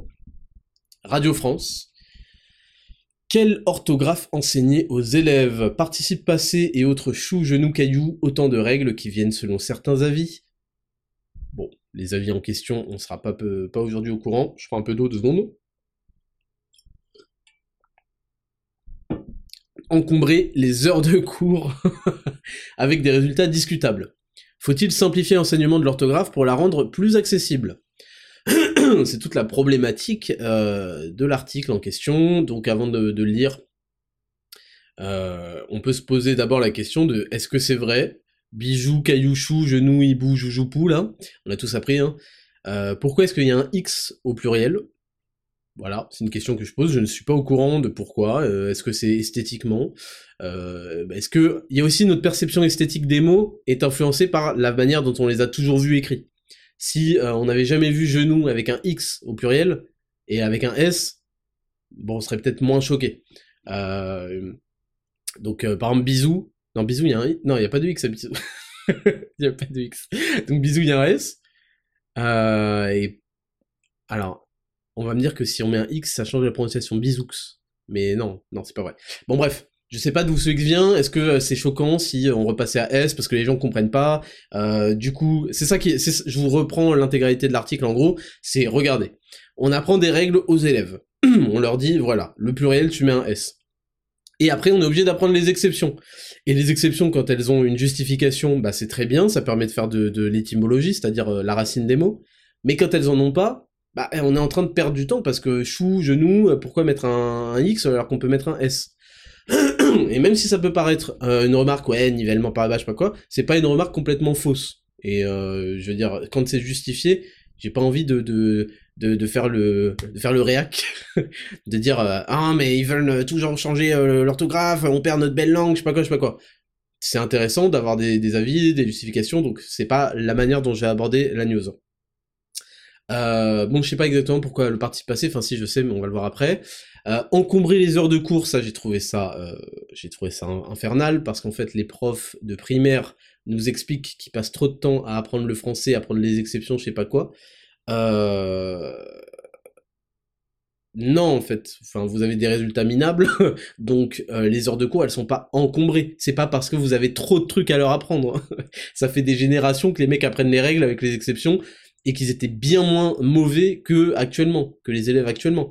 Donc non, c'est pas une histoire de on a on a pas assez d'heures de cours ou je sais pas quoi, je sais pas quoi. Non, c'est qu'il y a un moment, vous avez des élèves incompétents parce que euh, dissipés, pas disciplinés, euh, ce que vous voulez. Je pense pas qu'il faille être non plus une flèche pour apprendre à parler français dans ces euh, dans ces sens. Enfin, je veux dire, on n'est jamais, y en a toujours des difficultés pour certains, euh, certaines orthographes, certains trucs, mais dans la globalité, je pense pas qu'il faille être euh, 180 QI pour apprendre à parler français, sans déconner. Et euh, je pense pas non plus qu'il y ait pas assez d'heures de cours. non, je pense qu'il y a une autre raison, euh, mais qu'ils veulent pas en assumer la responsabilité. Et donc, la problématique, faut-il simplifier l'enseignement de l'orthographe pour la rendre plus accessible? Et je trouve que la question est orientée, parce que je suis pas sûr, après avoir lu l'article en question, qu'il s'agisse réellement, la demande soit de simplifier. Et j'ai l'impression que la journaliste qui a rédigé ça, ou le journaliste, euh, fait volontairement euh, du, euh, du choc, de la phrase choc pour faire réagir. Faut-il simplifier l'enseignement de l'orthographe pour la rendre plus accessible? Vous voyez, le mot accessible, ça sous-entendrait qu'il y a des gens beaucoup trop cons pour apprendre à orthographier des mots. et simplifier, ça, ça souligne aussi que c'est trop difficile, donc c'est que les gens sont trop cons. Bref, on va lire un petit peu l'article, en tout cas les passages que j'ai surlignés. Anne Abeyé, qui est linguiste, rappelle qu'au fil de l'histoire, les orthographes ont évolué comme les règles grammaticales. Alors méfiez-vous toujours de cet argument-là, c'est pas parce qu'au fil de l'histoire les choses se créent, qu'une fois qu'on a créé quelque chose, il faut continuer à la modifier parce que c'est dans le cours de l'histoire. Ça peut, ce n'est pas une raison en fait, c'est pas une justification suffisante. Il peut y avoir des justifications intéressantes, mais celle-là est explosée. Mais bon, on va dire que c'est une remise en contexte. Selon elle, certaines règles posent un problème, car elles comprennent trop d'exceptions. Elle prend l'exemple du participe passé avec le verbe avoir qui s'accorde avec l'objet. Au départ, c'est un italianisme du XVIe siècle. Même les Italiens l'ont plus ou moins abandonné, car c'est trop compliqué. C'est devenu pour les enseignants quelque chose de difficile à transmettre, et les élèves ne le maîtrisent pas, quand ils arrivent en sixième. Je relis la phrase, c'est devenu pour les enseignants quelque chose de difficile à transmettre. Pourquoi? Pourquoi? Moi je pose la question, pourquoi? Pourquoi est-ce que depuis qu'on est petit, depuis des générations, on apprend euh, le participe passé et que quand tu utilises euh, et euh, et truc, bah le truc s'accorde et que quand tu utilises l'auxiliaire avoir, bah il va pas s'accorder, sauf si le COD est avant. Ce qui veut dire j'ai écrit, enfin elle a écrit la lettre et la lettre qu'elle a écrite. Oui pourquoi est-ce qu'on a réussi à apprendre ça toute notre vie, plus ou moins, hein, parce qu'il y a quand même beaucoup d'échecs de, gens qui, ne maîtrisent pas le français, et euh, je pense que si on faisait une dictée, là, on serait surpris. Euh, mais, d'un coup, c'est quelque chose de difficile à enseigner, à transmettre. Est-ce qu'on peut répondre à la question pourquoi Est-ce qu'elle se l'est posée, même? Et les élèves ne la maîtrisent pas quand ils arrivent en sixième. Encore une fois, pourquoi? Est-ce que c'est parce que les c'est mal c'est mal enseigné? Est-ce que c'est mal sanctionné? C'est-à-dire qu'il n'y a pas suffisamment d'examens, pas suffisamment correctement euh, euh, rectifié Est-ce qu'on laisse passer des trucs On fait bon, euh, Osef, c'est pas grave, il sait pas parler, Nick, il va passer au collège, il est plus dans nos pattes. Qu'est-ce qui se passe en fait? Qu'est-ce qui se passe pour rater à ce point-là 5 ans d'études, CP, CE1, CE2, CM1, CM2, et tu sais pas accorder j'ai fait mes lacets, enculé ta race, c'est sérieux? Qu'est-ce que c'est que ça, là? Bon. C'est une perte de temps pour les professeurs qu'ils pourraient consacrer à la distinction du participe passif et infinitif. Et c'est la fin de l'article. Donc, en gros, euh, la volonté euh, de, ces profs, parce que c'est un courant de profs en fait qui en font la demande, c'est, ils disent, en fait, euh, la langue, elle a une racine, des racines, parfois grecques, parfois latines, parfois je sais pas quoi, et c'est et, la meuf j'ai écouté ce qu'elle dit elle dit et ces racines-là, c'était intéressant de les voir. À l'époque, on apprenait le latin et le grec, et c'est plus le cas. C'est parce qu'avant, la langue était faite pour les gens qui faisaient vraiment, euh, qui voulaient savoir. Alors, ça tombe bien parce que l'école est tombée, euh, a été créée justement pour que le savoir soit accessible en fait euh, à tout le monde. Donc, c'est exactement pour ça que c'est pas une excuse qu'elle qu'elle raconte. Mais c'est intéressant parce qu'elle nous explique que il y a beaucoup trop d'exceptions. par exemple, on devrait pas avoir de règles avec euh, un bocal des bocaux. Il faudrait que ce soit un bocal des bocals, un hôpital des hôpitales, un cheval des chevals, euh, parce que, enfin j'imagine, hein, j'imagine que, euh, en fait il faudrait. Alors elle nous explique un moment que les gens comprennent pas parce que au pluriel on met des s quand quand c'est des noms et on met des ent quand c'est des verbes. Alors là elle va un peu trop loin si vous voulez mon avis. Euh, parce que si on commence à mettre des S à ils comprennent, c'est ils comprend avec un S, c'est horrible en fait. Donc la remarque, je voulais juste vous dire ça pour vous dire que on a vite fait de s'insurger contre la baisse de niveau, et c'est vrai qu'il y a, c'est ce qu'on appelle le nivellement par le bas, il y a vraiment ce, réflexe de quand les gens n'arrivent pas, et eh ben c'est que c'est trop dur et il suffit de diminuer pour résoudre le problème, au lieu de d'essayer de comprendre un minimum pourquoi les gens n'arrivent pas, et où on peut intervenir là-dessus pour qu'ils y arrivent. Maintenant, ça veut pas dire que euh, la langue française ne contient pas d'exceptions qui peuvent être bizarres, qui peuvent être délicates. Qui... Et, moi, je la connais pas. Je suis pas prof de langue. J'ai pas étudié l'histoire de la langue française, donc je sais pas pourquoi. Euh, si on prend euh, tenir au qui est dans le troisième groupe au, au passé simple, ça devient il teint. Voilà, je teins. je, je sais même pas ce que c'est d'ailleurs là. au, au, pluriel. Voilà. Est-ce que vous connaissez euh, le pluriel de tenir au passé simple? Voilà. Donc il y a des choses que vous voyez qu'on oublie parce qu'on les utilise pas beaucoup. Et, euh, et c'est sûr que genou caillouchou, euh, s'il n'y a pas d'explication, c'est une bonne question. Donc c'est juste pour vous dire qu'il faut prendre ces, ce genre de sujet avec nuance. Mais c'est vrai que il y a cet article et cette réflexion vient et c'est ça son problème, c'est qu'elle, elle croit que voilà, elle essaye de nous faire croire que bon, elle a bien étudié le truc et euh, pourquoi pas changer. Non, c'est pas vrai. Cette réflexion lui est venue parce que c'est devenu pour les enseignants, je cite, c'est devenu pour les enseignants quelque chose de difficile à transmettre et les élèves ne le maîtrisent pas quand ils arrivent en sixième. Donc elle observe une baisse de niveau, une difficulté euh, qui, n'apparaissait pas visiblement avant ou qui apparaissait mais qu'on surmontait. Et la réponse qui lui vient à l'esprit, c'est de changer les règles, de les simplifier. Donc je dis, je, c'est vraiment, je, je, partage ça parce que je veux vous compreniez que ce n'est pas non plus une catastrophe de modifier une langue, euh, dans, de la simplifier parfois quand il y a des règles bizarres, et qu'on a des règles qui ne s'appliquent plus aujourd'hui et qui s'appliquaient euh, il y, a, y, a, des années, des années, des années. Il y a même des mots qui ont sauté, et, etc. Il y a de l'argot, truc. Donc c'est pas non plus euh, déconnant, mais c'est vrai que ça s'inscrit dans une euh, mouvance globale, dans un mouvement global de nivellement par le bas, c'est pour ça que les gens réagissent aussi durement là-dessus. Et surtout parce que ça ne répond pas au problème numéro un, c'est qu'il y a un problème visiblement dans l'enseignement. Voilà pour les news de la semaine. On passe à la rubrique numéro 3, leçon de vie. C'est parti, jingle. Rubrique numéro 3, leçon de vie. Cette semaine, la leçon de vie, c'est accepter là où vous commencez pour progresser. C'est quelque chose que j'ai déjà dit beaucoup de fois, en fait, j'ai dit, j'ai répété ça, j'ai répété ça, j'ai répété ça, mais c'est super important, parce que moi-même, j'ai eu à affronter ça cette semaine, pour commencer un nouveau projet, et il y a besoin d'accepter là où d'où on commence, parce que sinon on peut pas aller de l'avant. Et ça, c'est bête à vous dire, mais c'est un rapport avec l'ego, etc. C'est que beaucoup trop d'entre vous vont se, mal s'estimer ou euh, considérer que non, eux ils ont pas besoin, non moi je, je suis pas débutant, non moi truc, ouais j'ai un peu, soyez humble, commencez au commencement. Et c'est, j'observe le phénomène inverse, parce que là on est avec les, les bêta-testeuses Zero to Hero, j'observe le phénomène inverse chez les meufs. Les meufs elles vont avoir tendance à sous-estimer le point de départ, à le considérer encore plus bas. Mais ça aussi c'est un problème parce que ça veut dire qu'on perd du temps parce que euh, on fait des trucs de, de, Google alors qu'on a le niveau Google Plus. Vous voyez ce que je veux dire? C'est pas, c'est une image. Hein. je parle pas d'elle. Et, euh, et, en fait, vrai, j'ai vraiment besoin que vous imprimiez cette, cette, leçon de vie. Vous devez accepter là où vous commencez parce que si vous n'avez pas de point de départ, vous n'avez pas de chemin. Le chemin quand vous prenez un crayon et que vous aidez Coco à sortir du labyrinthe sur les paquets de, de, de, des céréales trop sucrées que vous continuez à acheter, bande de merde, eh bien, un moment, le stylo, vous le posez à un point. Et à partir de ce point-là, vous arrivez à faire un chemin. Vous voyez, vous le posez à, partir de Coco, ou si vous êtes intelligent, vous commencez euh, du milieu du labyrinthe, là. Putain, je donne des tips, je donne des tips pour résoudre les, euh, labyrinthes euh, sur les boîtes de céréales.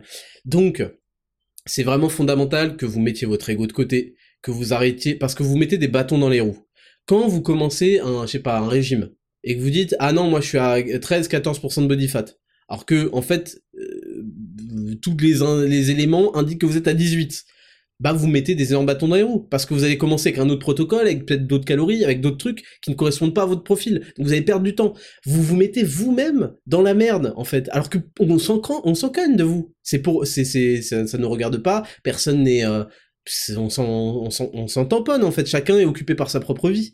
Et vous, pour pas, pour sauver la face, par ego, parce que vous avez peur euh, qu'on se moque, vous avez peur, euh, même vous-même, vous, vous essayez de cope en surestimant votre niveau, en croyant que vous êtes euh, parce que vous n'avez pas la capacité d'encaisser une critique venant de vous-même, alors que si, si vous êtes incapable d'autodérision ou de critique, euh, d'autocritique, vous êtes dans la merde. Vous êtes dans la merde parce que c'est-à-dire que la vie, dès qu'il y aura, vous allez avoir faire face à n'importe quoi, parce que vous, vous serez incapable d'avoir de la lucidité vous concernant, bah en fait, soit, ça, c'est de, de deux choses une, soit vous allez, dès que vous allez avoir une critique, vous allez la croire, parce que vous accordez beaucoup d'importance, parce que vous n'êtes pas lucide sur qui vous êtes, à quel point vous, vous êtes, à quel niveau vous êtes, etc. Soit l'inverse, et c'est souvent l'inverse, les gens vont faire une critique et vont faire allez ferme ta gueule, moi je suis meilleur, moi je suis truc, euh, j'ai pas besoin de ça, parce que vous n'êtes pas lucide sur vous-même. Et c'est pas pour vous clasher, c'est pas pour vous insulter, c'est pas pour vous violenter, c'est pour vous dire si vous n'êtes pas lucide sur vous-même, vous, vous allez progresser en fait, c'est aussi simple que ça. Vous avez besoin d'être en harmonie et en paix et de vous pardonner d'avoir le niveau par lequel vous commencez. Et ça ne rend que plus beau d'ailleurs le chemin. Et on peut pas établir de chemin quand vous faites les gogoles sur Google Maps, quand au lieu d'utiliser la géolocalisation, vous dites non non non mais la vie de ma mère je suis pas là, moi je suis là-bas. Mais fils de pute. Comment je te fais un itinéraire si tu commences de l'endroit où t'es pas en fait, connard? Donc euh, ouais, euh, et, en fait vous donc vous avez une mauvaise euh, estimation du temps que vous allez passer à faire un projet, parce que vous avez, vous avez une mauvaise estimation du point de départ, forcément. Je vous reprends Google Maps, si vous décidez d'aller quelque part et que vous faites une mauvaise estimation de là où vous vous trouvez, vous êtes dans la merde, le chemin il va pas être le même, forcément. Vous allez mettre peut-être plus de temps, peut-être moins de temps. Donc vous jouez contre vous en fait, vous jouez en permanence contre vous parce que vous avez trop d'ego de merde mal placé. C'est toujours la même chose, on en revient à la même chose. Et les mecs qui vont s'estimer, non pas se sous-estimer, mais en tout cas s'estimer à leur juste valeur, vont pouvoir commencer et aller euh, et vraiment aller sur l'itinéraire quoi. Et ça va être parfaitement adapté à eux. Et surtout ils vont en plus avoir plus de dopamine. Parce que ils vont pouvoir mesurer des vrais progrès. Alors que vous, vous avez commencé vous êtes déjà trop chaud je sais pas quoi.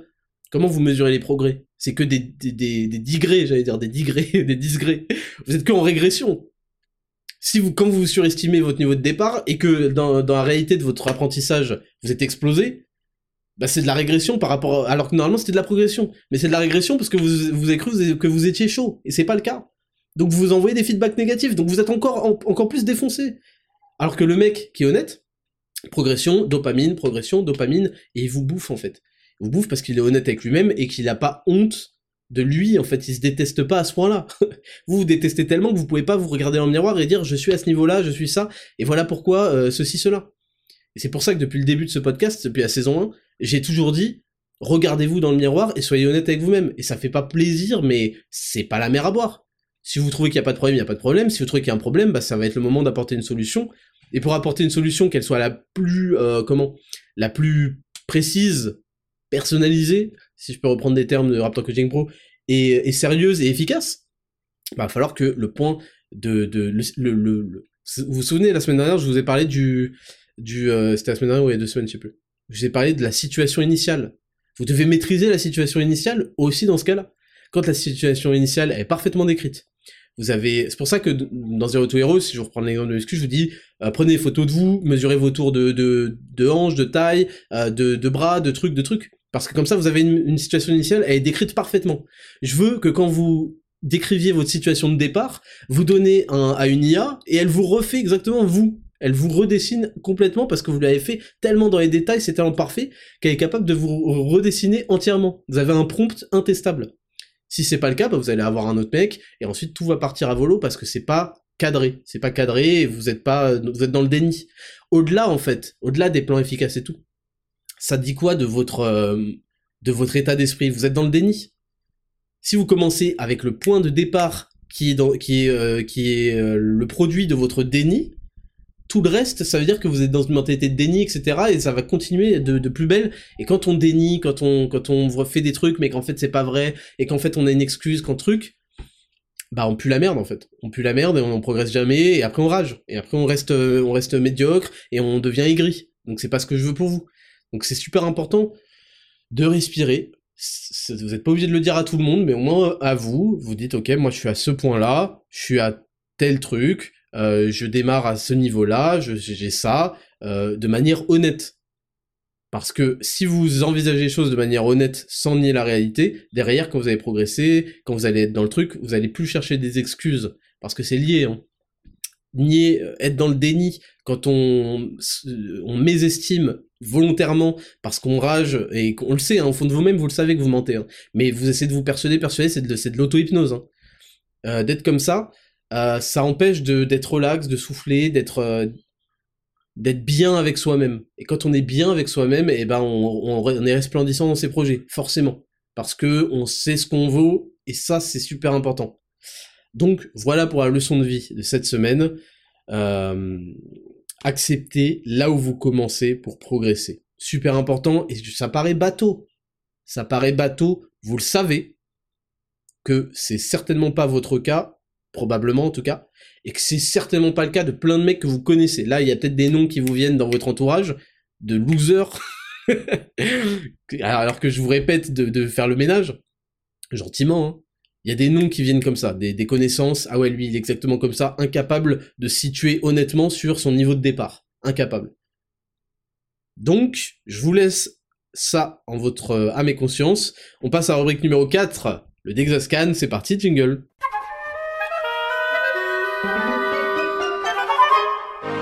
Rubrique numéro 4, c'est votre rubrique préférée. Dexascan, cette semaine on va parler de l'exposition volontaire au froid. Alors, qu'est-ce que c'est l'exposition volontaire au froid et pourquoi est-ce que j'en parle? Exposition volontaire au froid, euh, voilà la définition, je vais prendre mes notes.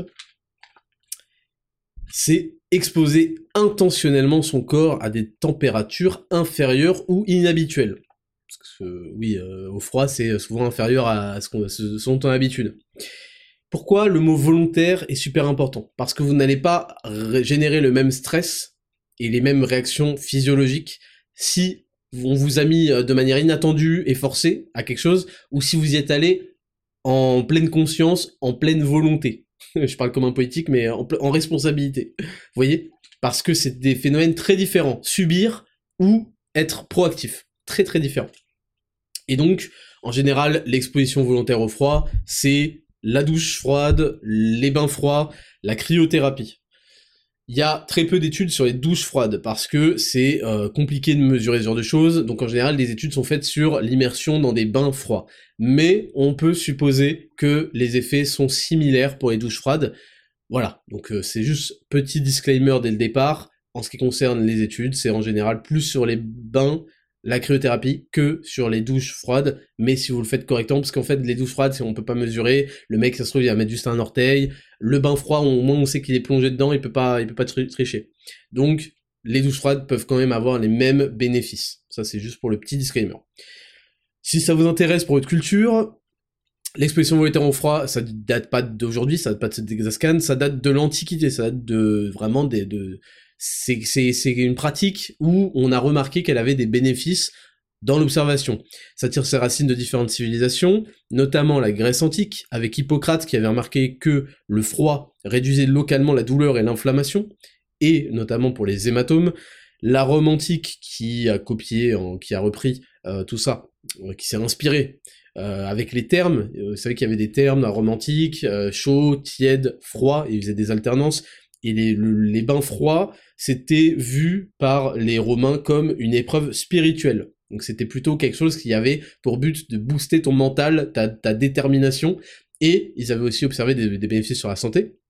Et puis c'était aussi dans la Chine ancienne euh, qui utilisait euh, la cryothérapie avec la neige, avec la glace, pour euh, avoir un effet positif sur les inflammations et les douleurs, notamment les douleurs musculaires. Donc c'est des choses qui avaient été observées et qui plus tard, euh, aujourd'hui, sont encore sujettes à des expériences scientifiques à de la recherche.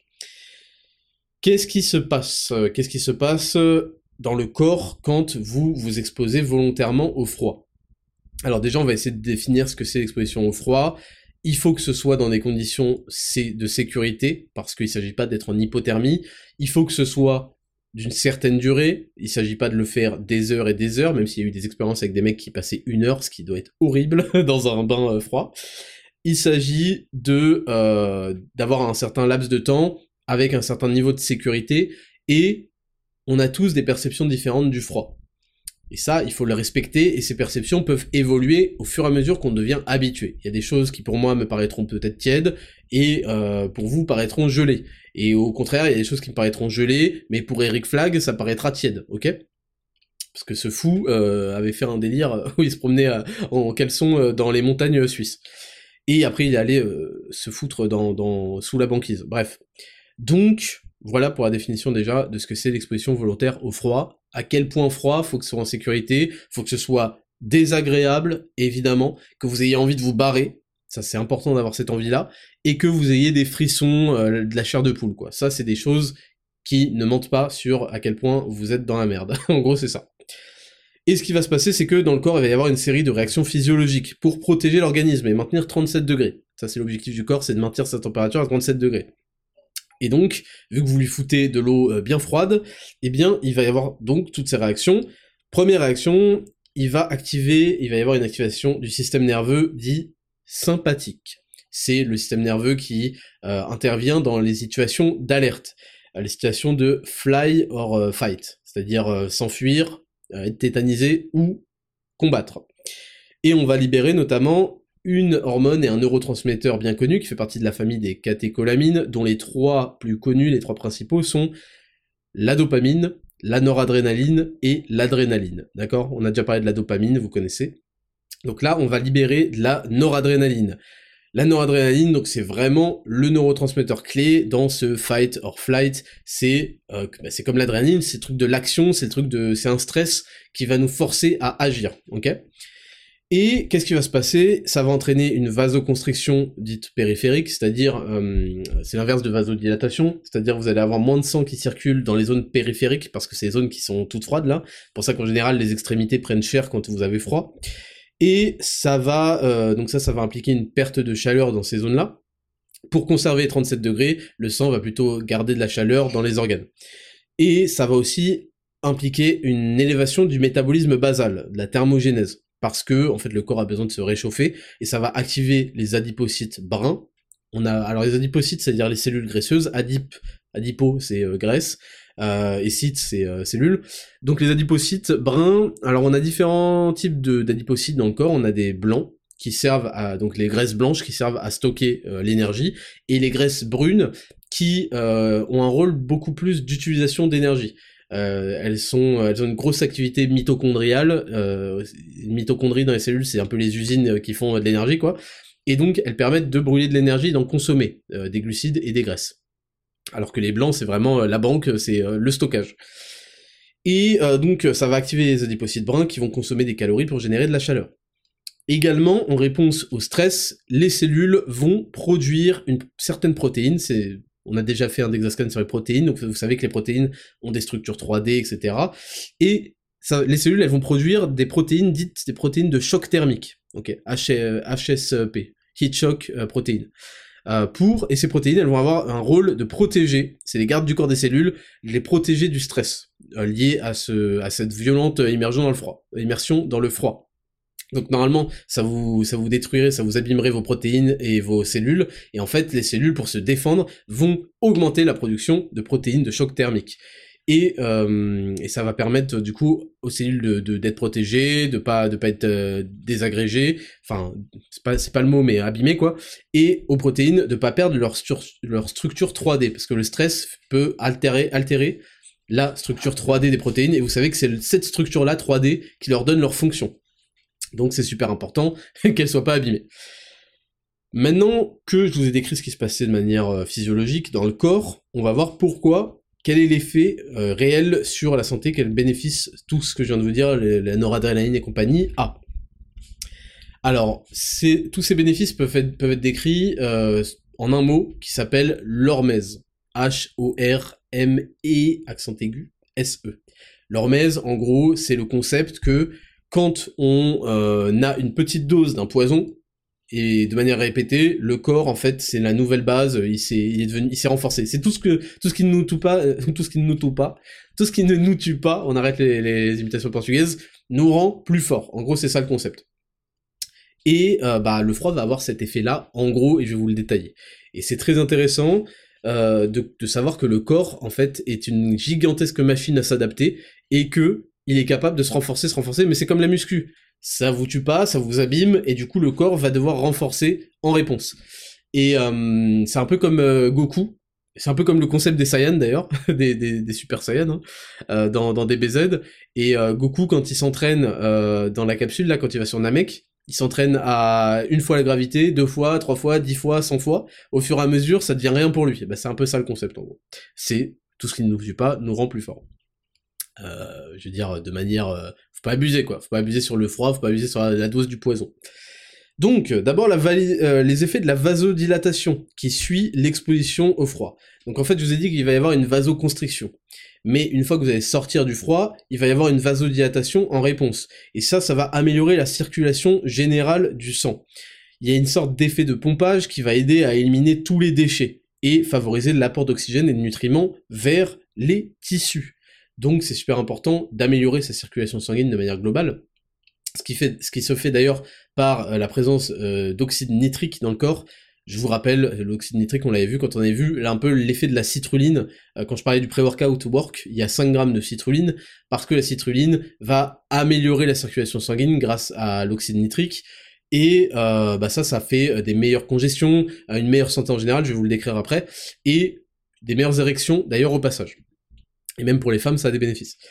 Euh, donc, une meilleure, circulation, ça permet un fonctionnement optimal des cellules, ça permet une diminution des crampes, une réduction de la fatigue, la fatigue musculaire, une amélioration des fonctions cognitives, de la concentration, de la mémoire, vous avez plus de sang qui va au cerveau, euh, une amélioration du système immunitaire et de la guérison en général, parce que forcément, euh, si vous avez plus de sang qui circule, bah le système immunitaire circule mieux parce que vous savez que la lymphe se déverse dans le sang. On l'a vu dans le Dexascan de l'épisode 6 sur le système immunitaire. Réduction des maladies cardiovasculaires, forcément, et amélioration de la qualité de la peau. Très intéressant ça. Mais les meufs, enfin je sais que Betty le savait déjà. Elle m'avait déjà parlé que depuis toujours, elle se lave le visage à l'eau froide. Ensuite, il va y avoir un effet immunomodulateur de la noradrénaline. Ça veut dire quoi Immunomodulateur, c'est-à-dire qu'il va moduler, il va avoir un effet sur le système immunitaire. Donc en fait, qu'est-ce qui se passe? La noradrénaline va augmenter. Vous savez, la noradrénaline, c'est, euh, je vous ai dit, c'est ce truc là, comme l'adrénaline, c'est un précurseur de l'adrénaline, qui va être, euh, c'est une hormone, surtout un neurotransmetteur, qui va être émis en masse face au choc de cette douche froide. Et cette noradrénaline, elle va augmenter la production des lymphocytes, système immunitaire, le Dexascan, les lymphocytes, et augmenter la mobilisation et la libération des globules blancs vers le sang. Donc, vous voyez, ça a un effet sur le système immunitaire positif, un effet positif. Il va y avoir aussi l'effet brûle-graisse des adipocytes bruns. Je vous en ai parlé juste avant. Le corps, il différencie les graisses. En fait, il y a, un système que dès que le corps va créer des nouvelles euh, cellules graisseuses, il va dire, ok, toi tu seras une cellule blanche, ok, toi tu es une cellule brune. Et en fait, la noradrénaline, elle va favoriser la différenciation en adipocytes bruns. Donc le moment où le le moment où le mec il décide si vous envoie au paradis ou en enfer là comme Saint-Pierre, si vous fait blanc ou brun. Putain, c'est pas ce que je voulais dire. Merde. bon, vous avez compris et B, euh, la noradrénaline va dire fais, des brins, brins, brins, fais plus de brins. Voilà, voilà. Moi, il me faut des brins parce qu'en fait, ils ont une activité mitochondriale de bâtard. Euh, ils produisent de la chaleur et là, je suis dans la merde, j'ai froid, donc la prochaine fois, fais-moi plus de brins. Voilà. C'est de la bonne main d'œuvre. et euh, en fait, bon après je vous ai écrit, mais c'est pas forcément très intéressant. C'est que la noradrénaline va favoriser le camp brun en stimulant une protéine qui s'appelle PRDM16, qui est responsable de cette différenciation. Donc voilà, c'est pour vous dire qu'il y a des protéines qui ont un rôle, parce qu'on avait vu le truc sur la protéine, le Dexascan sur la protéine. Et ça va dire, la, la noradrénaline va dire aux cellules adipocytes blancs de devenir beige. Ok, donc pas tous évidemment. Euh, en fait, il y a trois catégories. Je vous ai dit qu'il y en avait deux, il y a brun et blanc, mais il y a un entre-deux qui s'appelle beige. Et les blancs peuvent devenir beige tout simplement lorsque on augmente leur activité mitochondriale et que on stimule une protéine qui s'appelle UCP1, et la noradrénaline va stimuler cette protéine dans les, euh, dans les, dans les graisses blanches, pardon.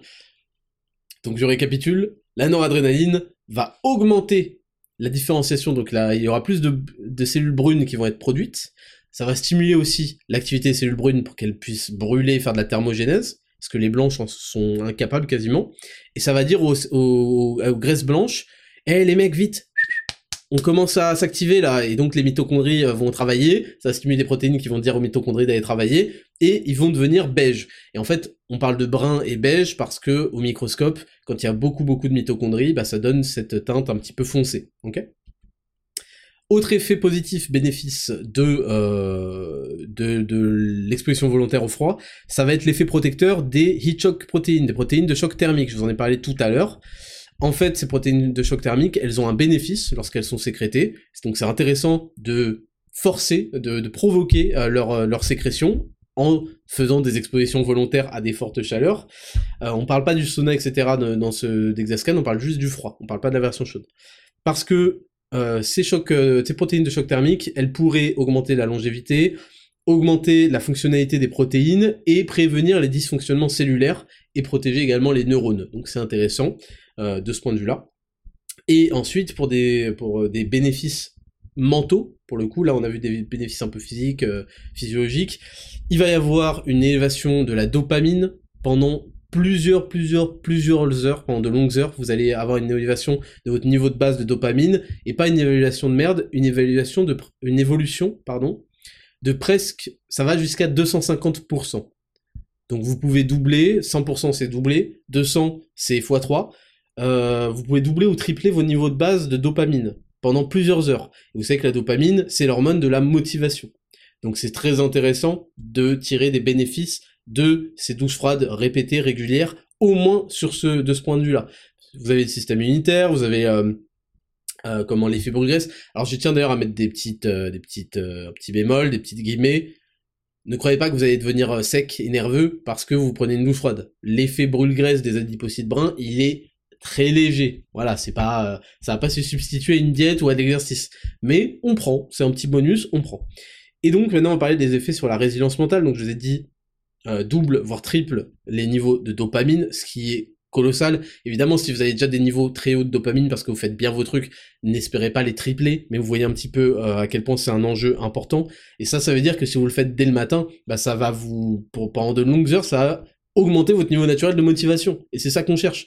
Vous ne pouvez pas, on refera peut-être un, point là-dessus, on, verra dans la catégorie entreprendre d'ailleurs, vous ne pouvez pas outmatch, vous ne pouvez pas euh, outmatch une bad,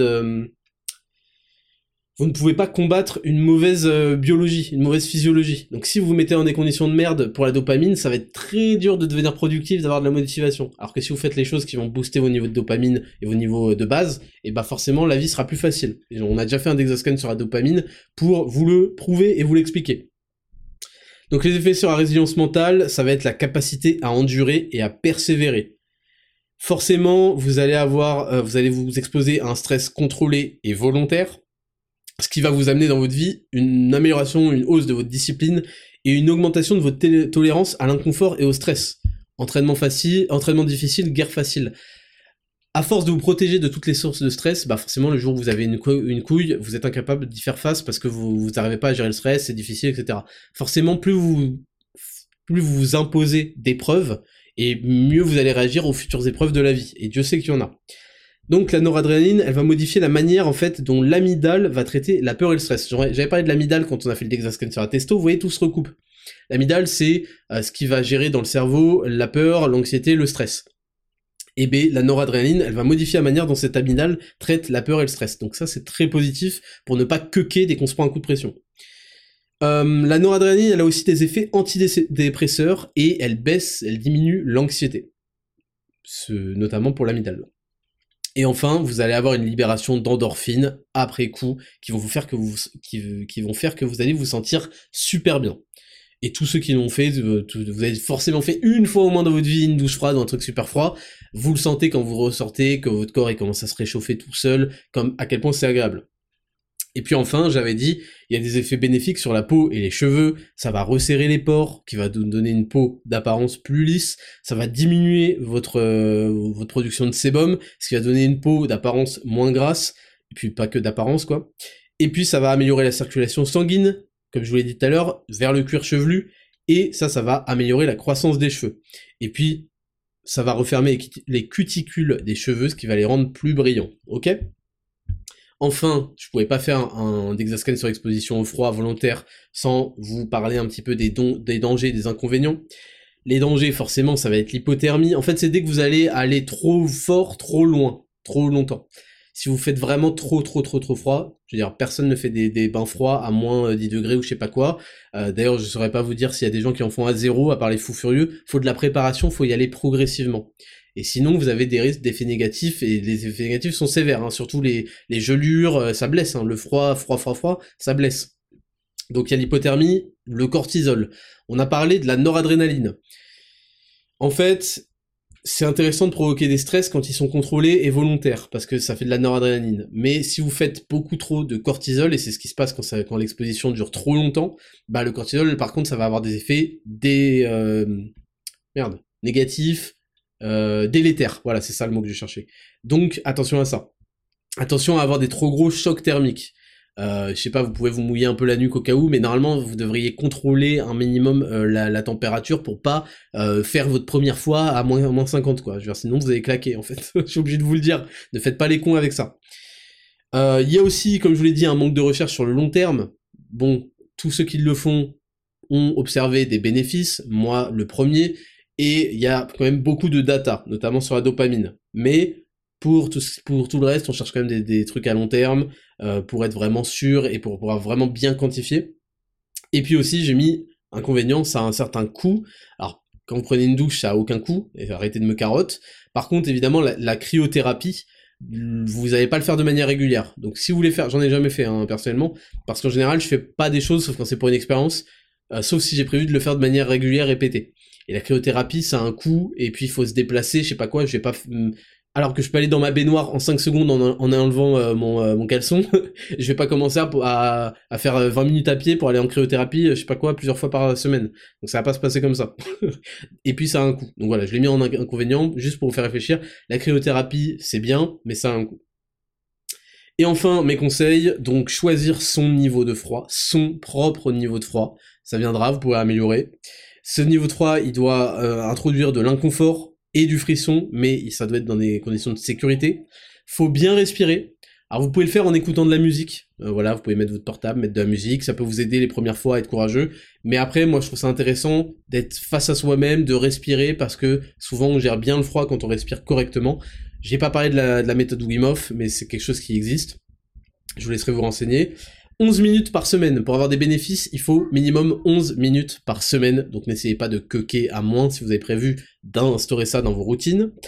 J'ai mis pas après la salle. Alors ça c'est euh, c'est quelque chose. Alors c'est les datas sont là. En fait vu que ça diminue l'inflammation, et bah en fait ça peut diminuer la réponse anabolique qu'il va y avoir après la salle. Ah, vous avez euh, vous avez euh, créé de l'inflammation on va dire dans vos muscles et c'est dommage de diminuer d'altérer un petit peu ça. Maintenant c'est pour moi c'est pas une excuse. Je connais pas de mecs qui s'entraînent et qui prennent une douche froide après l'entraînement ce que j'ai fait pendant longtemps et qui sont pas stock. Mais voilà, je, vous le dis, si vous voulez décaler votre douche froide à plutôt le matin ou en dehors de, de la salle, d'ailleurs c'est possible de faire la douche froide avant d'aller à la salle. Il y a pas mal d'athlètes qui le font, mais ça, on en reparlera le jour où je parlerai le froid d'un point de vue sportif. Ok, récupération, etc. Et enfin, ouais, euh, j'ai mis ne pas y aller progressivement. Alors moi, c'est vrai que euh, bon, je j'ai pas de température. Tiens, je, je mesurais la température. De toute façon, je suis au max de mon eau froide, donc je peux même pas aller plus loin. J'ai remarqué d'ailleurs que l'eau est pas aussi froide en été qu'en hiver. En hiver, quand les tuyaux sont bien gelés, là, l'eau elle est bien froide. Euh, et en fait, je pense que ça fait partie du jeu et ça fait partie des bénéfices du stress qu'on s'impose d'y aller franco. Commencez pas à arroser un peu le doigt de pied, à remonter sur les genoux. Et d'ailleurs, c'est plus dur. Je trouve ça plus dur quand on fait ça. Allez-y franco directement, torse, nuque, etc. Visage, allez-y. Et vous allez voir que les 20 premières secondes, c'est horrible, et après, en fait, c'est au calme. Et d'ailleurs, vous allez expérimenter ce qu'on appelle des, des walls, des murs, moi, je le fais au time, hein. je le fais au timer, je le fais tous les matins, deux minutes. J'ai ma montre, je suis comme ça, là, je regarde, ok, ça fait que 30 secondes, merde. je respire, j'ai ma montre, et c'est, euh, j'attends deux minutes, et au bout de deux minutes, je coupe. Euh, des fois, je me sens un peu mieux, je le fais un peu plus, mais en général, j'ai pas, pas envie non plus d'y passer la journée, donc je coupe au bout de deux minutes, ce qui me fait euh, 7 fois 2 minutes, 14 minutes par semaine, ce qui est au-dessus des 11 minutes. Donc moi, c'est comme ça que je fais. Il y en a qui le font avec la technique des walls, c'est-à-dire qu'ils se disent, ok, euh, aujourd'hui je vais faire trois walls, je vais faire trois murs. Euh, le premier mur, en fait, les murs, c'est le moment où t'as envie de te barrer. Parce que la noradrénaline, c'est flight or fight. Elle te dit casse-toi, casse-toi. Là, il fait froid, barre-toi. C'est normal hein, que votre cerveau vous envoie ces, ces, ces messages et c'est pour ça qu'il faut apprendre à les domestiquer, à les dompter, à les dominer. Il faut dominer vos, vos peurs hein, finalement. Euh, et les gens vont dire, je... alors le premier wall, ça va être juste avant de se mettre l'eau, parce que moi je vous le dis, ah, là, là j'ai vraiment l'habitude. Mais au départ, allez, vous voyez, il va y avoir des respirations comme ça parce que vous n'allez pas être bien. Et c'est déjà un mur que vous avez passé, vous avez passé un premier mur de la peur. Et félicitations parce qu'il n'y a pas beaucoup de gens qui le font. Moi, je vous le dis, j'ai l'habitude. Et pourtant, tous les matins, je me dis, bon, peut-être pas aujourd'hui. Euh, de toute façon, euh, je fais 14 minutes par semaine, donc euh, ça va, si je le fais pas aujourd'hui, ça me fera 12 minutes. Donc c'est plus que 11. Donc attention, votre cerveau va tenter de vous disquette c'est un premier wall que d'aller faire l'effort de le faire. Moi, je le fais dès le matin pour les boosts de dopamine et parce que j'ai déjà essayé de le faire après. Et après, t'as pas envie, t'es habillé, puis faut être chez soi et puis nana. Et le soir, c'est chiant. Et euh, ça a moins d'avantages le soir que euh, le matin. Euh, donc ça c'était voilà et ils se disent donc premier wall c'est ça ensuite ils continuent euh, ils vont être un peu bien à l'aise, et puis il y a un deuxième moment où ils auront vraiment trop trop froid, donc ça c'est le deuxième wall, et, euh, ensuite ils vont le passer, re-être à l'aise, il y a un autre moment où ils auront vraiment envie de se barrer, ça c'est le troisième wall, et ils disent bah le troisième je me casse. Donc voilà, un petit peu pour comment on s'y prend. Donc écoutez, c'est tout pour ce Dexascan sur l'exposition volontaire au froid. J'avais pris vos questions sur Instagram, je pense que ça répond à beaucoup de questions.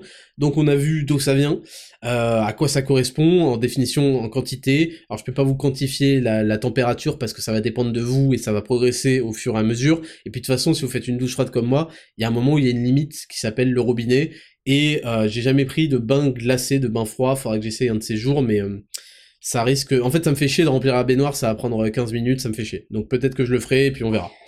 on a vu qu'est-ce que ça entraînait physiologiquement dans le corps, notamment avec la noradrénaline, avec les protéines de choc thermique, et ensuite on a vu quels étaient euh, les bénéfices euh, qu'engendraient ces euh, phénomènes physiologiques dans le corps et dans la vie de tous les jours, et puis ensuite on a vu les inconvénients, et c'est 11 minutes par semaine. Donc voilà, vous êtes rodés, j'espère avoir répondu à toutes vos questions sur l'exposition volontaire au froid, je ne peux que vous le recommander vous avez des datas qui sont claires et nettes, il y en a d'autres qui sont un peu plus floues et qui méritent plus d'études, mais sachez que si vous ne le faites pas, c'est explicitement par peur. Voilà, je, maintenant vous devez vivre avec cette donnée supplémentaire, maintenant que vous êtes au courant, je suis désolé de vous l'apprendre, mais à chaque fois que vous n'avez pas le faire, c'est parce que vous n'avez pas affronté votre peur par peur. Vous le savez, c'est pas grave, hein. Franchement, c'est pas grave, personne n'est parfait. mais moi, J'essaye de m'imposer des choses parce que j'ai envie de m'imposer du stress pour euh, y avoir une meilleure tolérance, une meilleure réponse. Et moi d'ailleurs, vous savez, dans ma, dans ma routine, le matin, je bois beaucoup, je regarde les rayons du soleil euh, en sortant sur le balcon, donc euh, sans vitre en tout cas. je, je prends un grand verre d'eau avec du sel, avec du vinaigre de cidre et du citron. Et ensuite, je vais prendre tout de suite une douche froide. Juste après avoir bu, je vais prendre une douche froide de deux minutes. Et ensuite, je médite Voilà. Et ensuite, je promenais les chiens. Et ensuite, au bout d'une heure, une heure trente, surtout une heure trente, je prends mon premier café. Donc, c'est quelque chose que je fais tous les matins et qui m'apporte beaucoup de bénéfices et qui me rend frais et je suis bien. Je sais que c'est compliqué, je sais que tout le monde va pas le faire, mais pour ceux qui vont le faire, bravo à vous. C'est tout pour ce Dexascan, on passe à la rubrique numéro 5, entreprendre. C'est parti, jingle.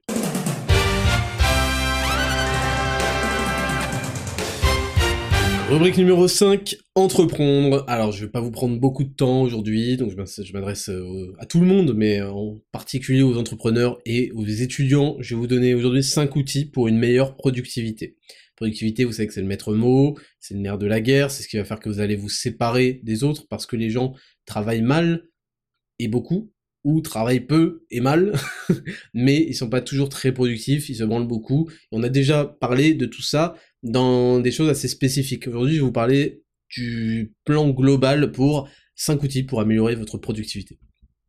premier outil, ça va être l'utilisation d'un calendrier, d'un planning. Je sais que c'est chiant et moi je suis le premier à euh, trouver ça chiant et insupportable d'avoir un planning avec des horaires écrits, trucs.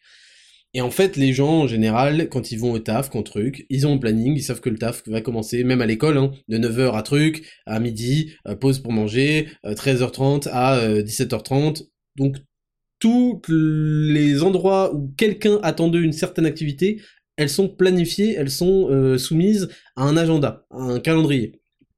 Et tout le reste de la journée est vécu au hasard. Alors c'est ce qui fait la beauté de la vie aussi, mais ce qui fait que vous n'allez pas vous différencier des autres et si quand vous êtes dans l'entrepreneuriat ou dans les études et que vous avez des ambitions, vous avez besoin de vous différencier des autres. Vous n'allez pas vous différencier des autres si vous vivez au hasard. Les autres vivent au hasard, c'est très bien. Vous, vous n'avez pas euh, ce luxe, en fait. Donc le premier outil, ça va être le calendrier.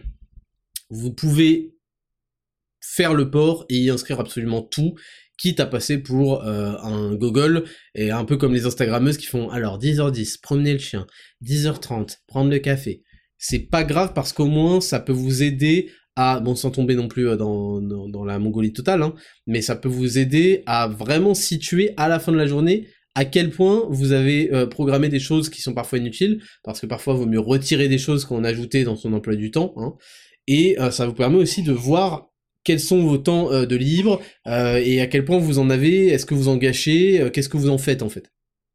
Et il y a quatre choses qu'il va falloir mettre dans cet emploi du temps les quatre grandes choses que vous devez faire plus ou moins chaque jour, on va dire, ça va être de dormir. Je sais que c'est con, mais c'est intéressant. Et ça montre votre sérieux quand vous mettez que votre sommeil dans l'emploi du temps. Pourquoi? Parce que ça veut dire que vous avez une heure de coucher et que vous avez une heure de lever. Sinon, vous n'auriez pas pu programmer cet emploi du temps. Et quand vous l'avez programmé, bah vous, avez plus de chances quand même de le respecter plutôt que de vivre au hasard et de faire les clowns à sortir vendredi soir et samedi soir alors que euh, la concurrence vous met dans le rétro. Donc, euh, vous, allez, vous allez voir, je reprends ce qu'on doit faire, quatre choses qu'on doit faire chaque jour. On doit dormir, on doit travailler, on doit s'entraîner ou faire ses 10 000 pas, d'accord? Et on doit euh, passer du temps avec sa famille, avec euh, ses amis, si vous voulez. c'est mieux d'avoir une famille, une famille quand même. Donc, ça, vous allez planifier dans votre emploi du temps et vous allez peut-être avoir des euh, choses, des, des, euh, comment, des créneaux de libre, et ces créneaux de libre, ensuite vous allez les choisir, euh, peut-être au fur et à mesure de la semaine ils vont se remplir, mais ça va être les créneaux où vous allez pouvoir, je sais pas, si vous devez aller chez le coiffeur une fois de temps en temps, si vous devez aller faire des courses, ou si ça vous être des créneaux de libre que vous allez pouvoir idéaliser et utiliser encore plus pour travailler. Et on va le voir juste après. Donc ça, c'est pour moi, c'est super important. Ça permet vraiment, c'est au même niveau que, tenir des notes. Euh, bon, je tiens des notes euh, sur mon téléphone, je tiens aussi des notes par écrit. Pour moi, les notes, c'est c'est ce qui fait que on on capitalise sur toutes les idées qu'on a. Des fois, on a des idées, on se dit ah c'est pas mal, faudrait que j'y pense. Et en fait, on n'y pense plus jamais parce qu'on l'a pas noté. Donc les notes, ne sous-estimez pas ça. Euh, c'est c'est pour moi, ça a la même valeur que le calendrier si vous en avez, vous faites vraiment un diff parce qu'en fait, ça s'accumule. Les idées que vous avez, vous prenez deux minutes pour les noter, vous arrêtez de marcher, je sais pas quoi, et vous allez voir que ça va s'accumuler, ça vous permettre de bien mieux réfléchir et de reprendre là où vous vous étiez arrêté, parce que souvent, en plus, quand on marche, on a des idées, ça pop, soit on écoute un podcast et ça peut venir de là, soit on n'écoute pas et on réfléchit à truc, truc, truc. Ça, le cerveau marche beaucoup mieux en mouvement, en marchant, en tout cas, que euh, quand on est assis sur une chaise.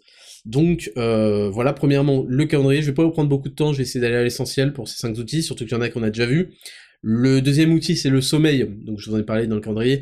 Le sommeil, si vous dormez pas suffisamment, on a déjà fait tout un Dexascan là-dessus, vous n'allez pas avoir euh, être au max de vos fonctions cognitives, de votre attention, de votre mémoire, de votre capacité physique, donc vos workouts, vos, entraînements vont puer en plus, votre productivité va descendre, c'est fondamental et c'est super important et euh, j'ai pas envie d'entendre des ouais Schwarzenegger dormez que 4 heures par nuit, vous êtes pas chargé, vous êtes pas Schwarzy et vous êtes pas Elon Musk. Voilà, donc arrêtez de casser les couilles, le sommeil c'est vraiment important et une journée où on se sent bien, voilà, j'ai bien dormi, je suis refait, je suis super bien et bah c'est une journée où on a envie d'attaquer, on a envie de se donner parce que vous vous souvenez de la leçon de vie de la semaine dernière, ne prenez jamais de décision sous l'émotion.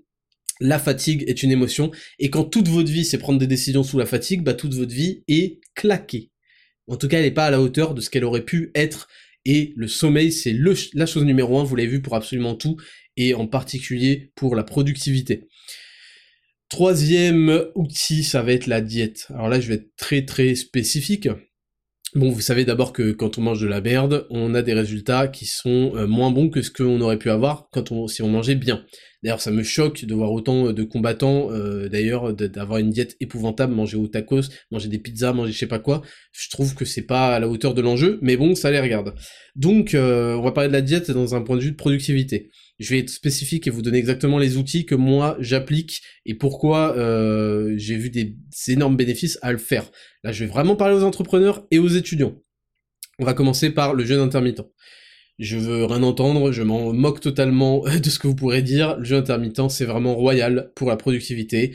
16 heures, moi je fais 16 h 8 heures, euh, sachant que quand vous dormez, c'est cadeau. Je mange à midi, je finis à 20 heures. J'ai déjà tout expliqué euh, précédemment, je, je, on refera peut-être un Exascan sur le jeu intermittent, c'est pas non plus le truc le plus magique du monde, mais c'est super important et intéressant dans le cadre de la productivité. Et tous les mecs d'ailleurs entrepreneurs productifs sont en jeûne intermittent 100% d'eux, euh, les plus les plus performants. Euh, voire même pire, ils mangent une fois par jour. Donc moi j'aime pas trop one meal a day, mais un jeûne intermittent je trouve ça très très bien. Et c'est pas tout, il s'agit pas juste... Pourquoi en fait de intermittent? Parce que vous allez avoir une clarté mentale quand vous n'êtes pas sous digestion en permanence, et c'est pas tout en fait. Vous avez remarqué quand vous êtes étudiant, euh, quand vous mangez le midi, ouh, envie de dormir, la sieste, c'est normal, vous avez consommé euh, des glucides, une sécrétion d'insuline, et ça donne, euh, ça, ça ruine la productivité. Donc le deuxième élément que je vais ajouter au jeûne intermittent, parce que c'est pas suffisant, ça va être d'avoir son premier repas. Je vous le dis, moi, je fais 12h, 20h. Bon, parfois, ça va plus loin que 20h. Hein. Si je vais au restaurant, truc, eh ben, euh, je vais manger à 21h. Il n'y a pas de souci, hein, c'est pas la mort. Ce qui compte, c'est plutôt le premier repas, de le repousser, de pas prendre de petit-déj. Euh, voilà, on, refera un Dexascan si ça vous intéresse, mais j'en ai parlé quand j'avais parlé de Zero to Hero, à quel point c'est phénoménal, cette méthode de, nutrition. Et pas pour les raisons qu'on peut croire, c'est pas non plus magique, mais voilà. Euh, il faut que votre premier repas donc il y en a qui vont me dire ouais est-ce que je peux faire du jeu intermittent plutôt de 8h à je sais pas à 16h. C'est claqué en fait. c'est claqué parce que l'essentiel de la vie sociale, il se passe pas euh, à 15h. Tu fais pas un dîner en famille à 14h30. Donc c'est pour ça que ça pue la merde. Alors que si tu fais de 12h à 20h, je sais pas, de 14h à 22h, bah là d'un coup, t'as plus de place pour euh, des événements sociaux, la famille, etc. Donc, ce que vous allez faire, c'est que le premier repas, Là, je vous donne vraiment des conseils en or. Hein. Le premier repas, il faut qu'il soit autour de 600 calories, il faut qu'il soit assez léger. Autour de 600-700 calories, et il faut que vous ayez le moins de glucides possible. J'en ai fait l'expérience. Il y a même, je, me souviens, je vous montrais, il y en a plein qui croyaient que j'étais en, régime cétogène. Je vous montrais mon repas du midi, il y avait œufs, avocat, fromage, et euh, des, euh, des, fruits assez légers, genre des raisins ou je sais pas quoi. Et les gens me disaient, ah mais euh, t'as pas de glucides, je sais pas quoi. C'est pas ça. C'est que j'ai fait plusieurs expériences et quand vous avez un repas, le premier repas qui est assez léger, faut pas non plus que ce soit une overdose de 1000 calories, 600-700 calories, et que vous mettez pas de glucides, en fait vous avez euh, quasiment pas de sécrétion d'insuline, vous vous sentez en pleine forme, vous êtes toujours productif, vous êtes toujours en clarté mentale si vous voulez. Et là, récemment, ça fait une semaine et demie, à peu près deux semaines, où j'ai repris euh, du pain, notamment euh, du pain, même plus de fruits, plus de glucides le midi. Et je peux vous dire que c'est pas du tout le même game. D'un coup, là, j'ai envie de dormir, je suis pas, je suis pas bien, je suis pas productif. Euh, et j'essaye absolument d'aller marcher. D'ailleurs, essayer d'aller marcher après le repas. Ça peut aider, enfin, ça va aider à la digestion et ça va vous redonner un petit peu, ça va vous enlever un peu de léthargie. Donc, je récapitule jeûne intermittent et déjà bouffer, manger des, choses de très bonne qualité, de qualité supérieure, euh, correctement en niveau de protéines, en niveau de lipides, en niveau de glucides, on avait parlé dans le Dexascan sur les protéines, euh, et jeûne intermittent, vous prenez votre premier repas autour de midi, 14h, petit repas, 600, 700 calories, ça peut être euh, avocat, fromage, moi c'est ce que je fais, ce genre de choses, donc des protéines et des graisses. Et ensuite, vous pouvez snacker une fois, euh, prendre un snack, snacker. vous pouvez prendre un snack une fois dans la journée, je sais pas, à 15h, 16h. Et en fait, vous allez vous retrouver avec un maxi repas le soir, et on s'en branle parce que le soir, normalement, vous n'avez pas prévu de, travailler après, vous avez prévu d'aller faire des pas et d'aller dormir. Et donc là, le soir, vous avez blindé quasiment tous vos glucides de la journée. C'est pas grave d'aller s'entraîner sans avoir pris des glucides avant, ne vous inquiétez pas. C'est pas grave, enfin moi je, je, le sais parce que je prends work et, play, mais c'est pas un souci, ça m'a posé aucun souci. Euh, et ensuite, vous avez des repas de fou furieux le soir. C'est aussi le concept un peu de zero to hero. La diète la plus agréable de votre vie. Mais faites ça, je vous dis, ça a ruiné mes études, que je ne sois pas au courant de ça et que je mange le midi euh, des gros sandwichs, des gros trucs. Et en plus, vous allez faire des économies, les étudiants. Au lieu d'aller sortir, d'acheter je sais pas quoi, je sais pas quoi, je sais pas quoi avec du sucré nanan, vous allez être plus productif, plus éveillé toute l'après-midi, plus le matin également, et vous allez faire des économies parce qu'à la limite vous pouvez ramener euh, bon c'est pas le truc le plus social du monde vous pouvez ramener vos propres œufs avocats fromage je veux dire ça se prépare en deux secondes ça se met dans un tupperware et c'est torché donc ça c'est pour l'aspect diète numéro 4 je vais vous parler des réseaux sociaux messieurs et mesdames les entrepreneurs et les étudiants je prends une gorgée vous le savez vous passez beaucoup trop de temps sur les réseaux sociaux vous allez aller sur votre iPhone vous allez dans le réglage temps d'écran et vous allez regarder le temps d'écran d'hier, par exemple. Donc vous allez sur... Si vous avez des Android, euh, je sais pas quoi, là, faites ce que vous voulez. Voir toute l'activité app et site web. Vous regardez hier, et par exemple, moi je vais vous le dire. Je vais vous le dire parce que ça m'avait choqué. Hop. Attends, comment je fais pour changer de jour? Ah voilà. Vous descendez un petit peu et ça vous propose d'aller hier. Euh, 1h26 sur XX, c'est l'application où je passe le plus de temps parce que j'essaie de chercher des news, j'essaie de, de, me tenir au courant, j'essaie de rebondir, de, de, pouvoir réagir, donc c'est un peu mon taf aussi de chercher ça. 1h26 hier. Vendredi, 1h42. Vous voyez, j'y passe énormément de temps et je pense que ça pourrait être réduit. Donc, vous allez faire attention au temps que vous passez sur les réseaux sociaux, c'est super important, parce que en fait, je vous ai déjà expliqué. Quand j'ai déjà fait un, entreprendre sur la productivité, je vous ai parlé des séances de travail profond, deep work, et à quel point il fallait que votre concentration soit donnée pendant un laps de temps. Et après, bon, euh, vous pouvez faire ce que vous voulez, mais euh, faites attention aux réseaux sociaux, c'est quand même un gouffre de temps, et ça ne vous apporte pas grand-chose en général. Sauf quand vous devez aller regarder mes posts. Acheter du temps. Ça, c'est l'outil numéro 5. Acheter du temps. Attends, je vérifie. Oui, c'est bien utile. Acheter du temps, qu'est-ce que ça veut dire? Ça veut dire que vous devez comprendre que le temps est votre ressource quasiment la plus précieuse. Pour faire de l'argent, j'avais déjà parlé du triangle argent, temps et euh, santé, qui sont vos trois ressources pour aller euh, créer des choses, eh bien que vous allez mettre l'une au service de l'autre, votre temps, ça va être toujours la ressource la plus précieuse, c'est celle qui ne revient pas. Et c'est pour ça que quand on gagne de l'argent, c'est fait pour acheter du temps. L'argent est fait pour acheter du temps. Ça veut dire qu'il va falloir, quand vous commencez à... D'abord, vous mettez beaucoup de temps pour gagner de l'argent, et quand vous commencez à gagner un peu d'argent, et même si vous en avez, si vous avez du capital, ça sert à ça le capital, ça sert à être investi, acheter du temps. Hmm, par exemple, je vais vous donner un, exemple très con. Parfois, très rarement, je prends le métro parce que c'est vraiment, ça va très vite, et, euh, et, voilà, c'est quand je suis pas seul aussi mais parfois j'achète euh, un Uber parce qu'il va peut-être aller plus vite, il va, mais peut-être parfois il va aller plus lentement. Mais par contre dedans, contrairement au métro où je vais devoir en fait être en train de regarder à gauche à droite, ne pas avoir d'écouteurs et être au taquet tout le temps et pas pouvoir sortir mon téléphone, pas pouvoir travailler parce que je veux euh, je veux maîtriser mon environnement et être alerte. Bah le Uber, je vais pouvoir euh, chill et sortir mon téléphone et aller regarder si je peux faire une story, regarder si je peux trouver des trucs sur X dans les news de la semaine, préparer mon podcast. Donc ça, ça me permet d'acheter du temps alors que le métro peut-être j'allais plus vite, mais ça m'avait ça me nique vraiment le temps de trajet. Vous voyez ce que je veux dire? Euh, Vous devez euh, investir dans des, dans des trucs où vous allez apprendre des choses, je sais pas, il y a des formations euh, peut-être dans votre secteur qui sont pointues, ça c'est une façon d'acheter du temps, vous n'allez pas en perdre à faire des recherches, des erreurs, des choses comme ça. Vous allez acheter de la tranquillité, vous allez acheter du confort parce que ça va vous rapporter de la quiétude, ça va vous rapporter euh, de, de, de, la décontraction, moins d'anxiété, donc vous allez pouvoir performer mieux. Euh, je vous dis pas de voyager en business, mais moi je vous explique que depuis que je voyage en business, je reviens pas en arrière. Parce qu'en fait quand j'arrive après 6 heures de vol, je suis frais, je suis refait, j'ai été reposé, bien nourri, euh, bien euh, m'a bien ralasse, j'ai eu bien les jambes euh, décontractées, j'ai pu m'allonger. Quand, quand j'ai fait je sais pas 10 ou 12 heures de vol, je, je m'en bats les couilles. En fait, j'arrive, OK, il y a un petit décalage horaire mais c'est tout. Parce que j'ai investi pour gagner du temps, pour gagner du confort, et dans et dans le truc business, j'ai pu travailler, j'ai pu aller au lounge, j'ai pu aller trucs c'est important d'avoir, bon, euh, il y a des différences d'investissement, hein, euh, mais c'est important d'attribuer du capital, de l'investissement, à gagner du temps. Euh, les courses, les courses, c'est un truc qui fait perdre du temps. Je suis désolé de vous le dire. Je sais que je passe pour un, gros, un gros bouffon vermine des réseaux sociaux en mode, en mode, voilà comment, voilà comment générer des, des, passive income, je sais pas quoi, des, des revenus passifs. tu n'as pas compris. regarde, je t'apprends. Mais je vous le dis vraiment. Faire les courses, c'est une perte de temps je vais pas m'amuser à faire les courses tous les jours, truc, truc, truc. Donc je vais rarement, enfin quand je vais faire les courses, c'est parce que j'ai envie d'avoir une petite, euh, c'est de voir, mon boucher, tu vois, de voir mon fromager, parce que on, se parle souvent, enfin on prend, voilà, c'est juste pour prendre des nouvelles, pour aller les voir, parce que ça fait plaisir ce contact humain. Et je vais en acheter. Euh, maintenant, j'achète plus des bouts de fromage, j'achète directement la, meule entière, quoi. Là, j'ai une meule de euh, de Saint-Nectaire fermier, je sais pas ça fait combien de temps qu'on l'a, mais je suis refait.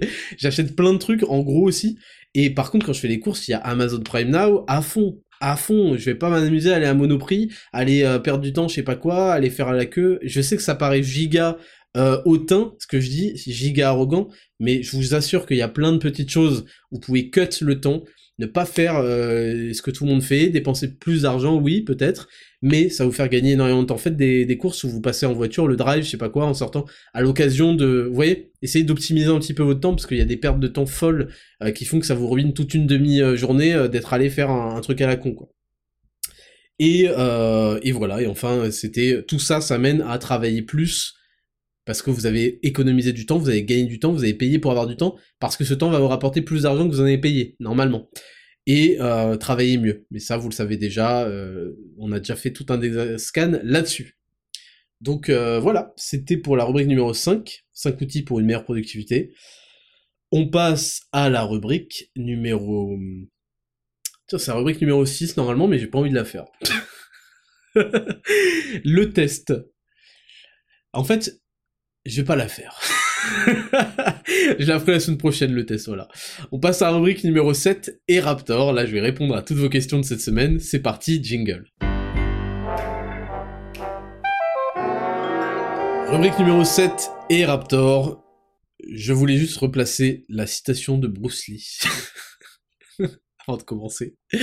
J'avais préparé une citation de Bruce Lee, et je l'ai oublié. If you love life, Don't waste time, because time is what life is made of. Je vous l'avais déjà sorti. Si vous aimez la vie, ne perdez pas de temps. Parce que la vie est faite de temps. Voilà. C'était pour accompagner cette rubrique entreprendre. Rubrique numéro 7, et Raptor, je réponds à toutes les questions, enfin toutes les questions, à certaines de vos questions que vous m'avez posées cette semaine. Autant pour moi. Question Numéro 1. Numéro 1. Tristan ORLC. Est-ce que tu recommandes de prendre work tous les jours, même sans entraînement, pour les effets des acides aminés présents? Alors, euh, oui, mais euh, il faut distinguer mes recommandations de ce qui peut se faire en pratique. En pratique, euh, ça va vous coûter beaucoup plus cher, surtout si vous entraînez que, enfin que trois fois par semaine, comme avec Zero to Hero.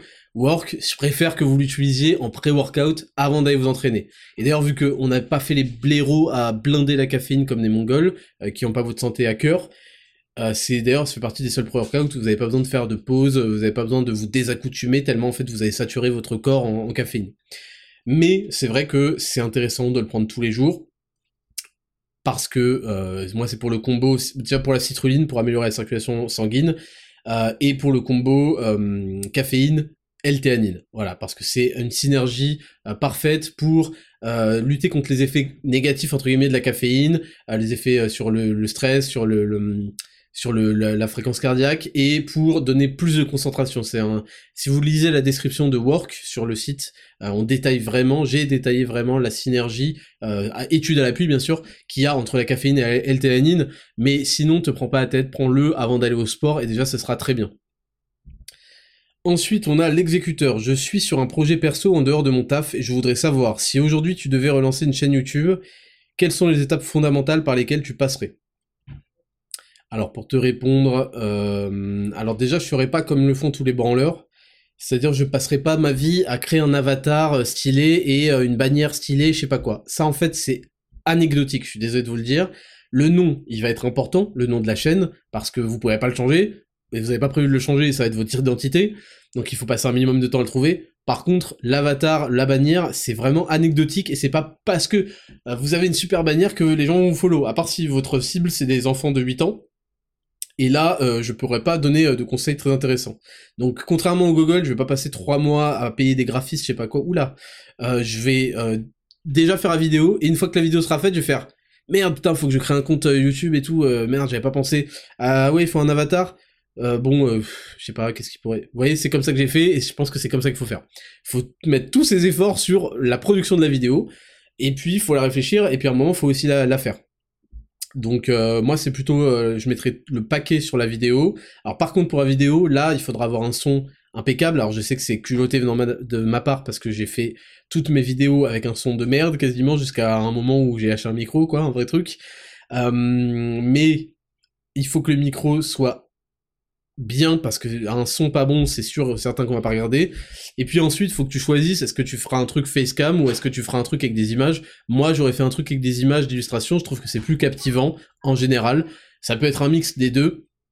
Euh, mais si en fait, il y a des contraintes supplémentaires. Si tu fais un truc avec vidéo, tu vas entraîner des contraintes qui sont euh, d'accord, mais est-ce que le fond derrière moi, c'est un truc explosé au sol euh, qui donne l'impression que je suis un clochard qui est dans son 18 mètres carrés?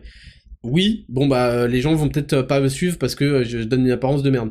Euh, est-ce que je m'habille comme une merde? Oui. Est-ce que j'ai une coupe de merde? Oui.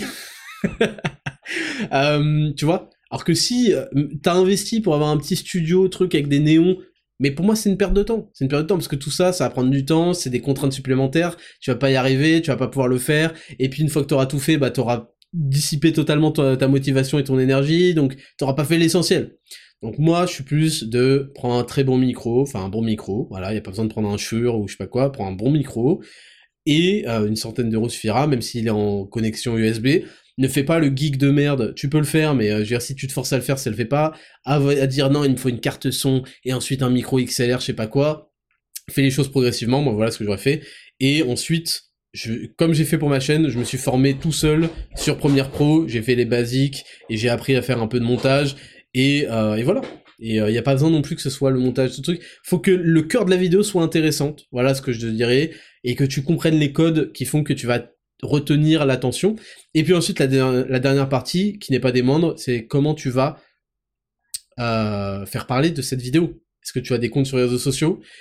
Qu'est-ce que tu fais avec ces comptes? Est-ce que tu fais juste que poster tes vidéos ou est-ce que tu essayes, par exemple sur X, de retweeter des mecs, euh, d'essayer d'être dans la polémique, d'être, euh, tu vois, de te faire remarquer pour autre chose et puis après il y a des gens qui vont tomber sur euh, le lien de ta chaîne, nan, Est-ce que tu en fais de la pub sur des réseaux? Parce qu'on commence tous comme ça en allant sur des forums, en faisant de la pub pour nos trucs. Et, et pose-toi la question de pourquoi est-ce qu'un mec serait intéressé par ton contenu? Et quelles sont tes ambitions? Est-ce que tu veux faire un truc de niche où t'es content s'il y a 1500 vues ou est-ce que tu veux faire un truc qui va se développer plus, etc. Donc il y a plein de choses quand même. Euh, ça dépend aussi du sujet. Donc il y a quand même, voilà les basiques, voilà les basiques. Et je pense que la plupart des, des rigolos perdraient beaucoup de temps sur des choses qui n'en ont pas, euh, qui n'ont pas tellement d'importance. Ensuite, Johan GX. Bonjour, monsieur Raptor. On voit qu'il y a une vraie montée en niveau sur ton image de marque depuis le podcast et Raptor Nutrition. Est-ce que tu t'es formé au branding et marketing? Si oui, comment? Euh, branding non, marketing oui, par des, euh, par des tas de, formations euh, que j'ai payées au passage, pour vous dire que c'est la vie est une question d'investissement et vous pouvez pas apprendre tout dans la vie et parfois oui, il vous faut un livre et je vous le dis il y a plein de livres sur le marketing et ils sont vachement outdated. On dirait des trucs académiques pour apprendre le marketing comme un blaireau dans des écoles de blaireau qui donne où le prof n'a jamais été entrepreneur donc le marketing, c'est euh, ça s'apprend en effet, la communication aussi. après, il faut de l'intelligence, désolé de le dire, mais il faut de l'intelligence pour, notamment sociale, pour assimiler ces choses, ces choses-là et les comprendre réellement profondément, plutôt que d'appliquer bêtement ce qu'on a lu, parce qu'on n'est jamais bon quand on applique bêtement les choses. Et oui, alors en fait, la montée en niveau sur mon image, elle, découle de deux choses. Premièrement, de la montée en niveau dans ma vie, parce que j'applique les choses que je vous partage dans ce podcast notamment, et aussi par un ras-le-bol, un ras-le-bol et une prise de risque. Euh, de dire, en fait, j'en ai marre de cette ambiance où il faut se réduire, où il faut, il y a énormément d'influenceurs et dans, dans la sphère politique également qui font semblant d'être des clochards qui font semblant d'être pauvres, et c'est pas vrai, en fait c'est pour rajouter de la proximité avec la communauté. Et moi je me suis dit, bah non, j'en ai marre de faire semblant de trucs, c'est pas vrai, je suis pas un clochard, euh, j'ai des affaires qui marchent super bien, et je veux inspirer les gens, et tant pis, je suis passé par une phase où ça a fait rager énormément de gens, tant pis pour ces gens-là qui ragent et qui ne progresseront jamais, j'ai envie d'inspirer les gens et de leur dire, voilà, euh, euh, contre vents et marées, contre toute l'adversité, ma vie, si je vous racontais ma vie, c'est parce qu'il y a des gens euh, qui disent euh, il, a de la chance, pourquoi pas. Ma vie, c'est une succession d'adversités extrêmement violentes. Et contre Vendée contre tout ça, eh ben, je suis content aujourd'hui d'avoir montré qu'on peut assumer ses positions idéologiques, ses positions politiques, ce qu'on pense au fond de nous, ce qui brûle dans, dans, dans, notre, dans notre âme, dans, notre, dans nos poumons, dans notre cœur, et réussir sa vie, qu'on n'est pas obligé d'être soumis à la cancel culture, à ce que vous voulez, euh, et que en étant honnête, authentique et fier, on peut réussir les choses. Et je pense que ça, ça inspire les gens. Et donc j'ai pris le risque de d'arrêter ce, ce, jeu à la con, de faire semblant qu'on est des clochards. MDR, euh, euh, j'ai pris le bus, le oui, le oui bus ou je sais pas quoi là de de 22h à 7h du matin. Non, c'est pas ça, c'est pas vrai. Il y en a plein qui font les miskines euh, pour susciter votre euh, votre empathie, pour susciter euh, ce que, que vous disiez que vous êtes proche de lui. C'est pas vrai. C'est pas vrai et ça, ça m'insupporte. Et moi, je suis honnête, j'aime pas faire le miskin et je trouve que c'est une mentalité de merde et si je trouve que c'est une mentalité de merde, je vais certainement pas la la, la poursuivre et après, il s'agit pas d'en faire des caisses, j'aime pas non plus faire dans le gluant, dans le visqueux, dans le vulgaire, dans le matu vu, dans l'exhibitionnisme, je trouve ça dégueulasse, mais j'aime bien euh, vous montrer euh, quand je fais des, beaux trucs, des belles choses, parce que derrière, ça vous donne envie. Et vous savez, avoir un cerveau qui observe des belles choses et et qui réfléchit, pas comme un rageux, mais qui réfléchit comment je pourrais avoir ça, vous mettez dans des superbes dispositions déjà mentales. Parce que quand votre cerveau moi, ma vie a basculé, je me souviens, euh, le jour où Betty m'a forcé à faire un truc euh, que je faisais jamais, parce que avant j'étais un gros clochard, avec des standards de merde, j'étais prêt à souffrir pour avoir des trucs, euh, des, faire des 4 heures de route alors que je pouvais prendre un bus à 5 euros, tu sais. Enfin j'abuse, mais vous voyez ce que je veux dire. Et Betty, ça a été un impact dans ma vie qui m'a dit, qui m'a fait tester une seule fois de payer plus cher pour avoir un meilleur service, et là mon cerveau a fait office de pute. Alors c'est ça, j'ignorais ça, J'ignorais qu'on pouvait faire ça simplement. Et mon cerveau, à ce moment-là, n'a pas cessé de trouver des moyens de matcher avec mes nouveaux standards. C'est pour ça que je dis élevez vos standards. Parce que moi, ça a changé ma vie. Ça a changé ma vie, j'ai pas envie de vous euh, laisser dans le bas, de vous dire euh, non, en fait, on est tous des clodos, alors que c'est même pas vrai, tu vois. Tous ces mecs-là, c'est pas vrai, je, le sais. Et, euh, et j'aime pas ça. Donc, donc moi, ça a vraiment changé ma perception de la réalité.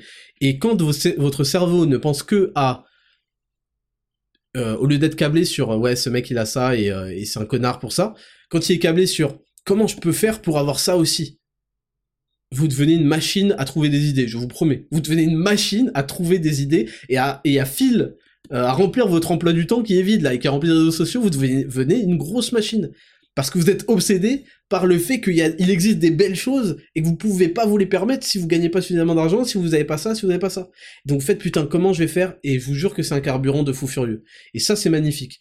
Et il suffit parfois d'une première expérience dans des choses qui coûtent un peu d'argent mais qui sont tellement satisfaisantes pour que d'un coup vous ne, pouviez, vous ne puissiez plus vous permettre de downgrade et que vous soyez en fait euh, obsédé par la façon dont vous allez réussir à euh, vous reprocurer cette sensation de bonheur. C'est comme la dopamine. Vous avez de la cheap dopamine, la dopamine euh, quasi gratuite, faible, qui est le porno, euh, les jeux vidéo, je sais pas quoi. Et vous avez de la dopamine qui est liée à des choses difficiles à atteindre, et ça c'est bien. Donc voilà pour ta question. Marie MRNDA et Raptor, pourrais-tu nous expliquer un peu plus comment va se dérouler Zero to Hero Women Edition? Quelles seront les différences avec celui des hommes et quand aurons-nous les premiers résultats des bêta-testeuses Merci, vraiment hâte de pouvoir commencer ce programme. Donc là, Zero to Hero Women Edition, ça fait euh, là, ça va être la quatrième semaine. Ça fait trois semaines déjà que on est avec les bêta-testeuses.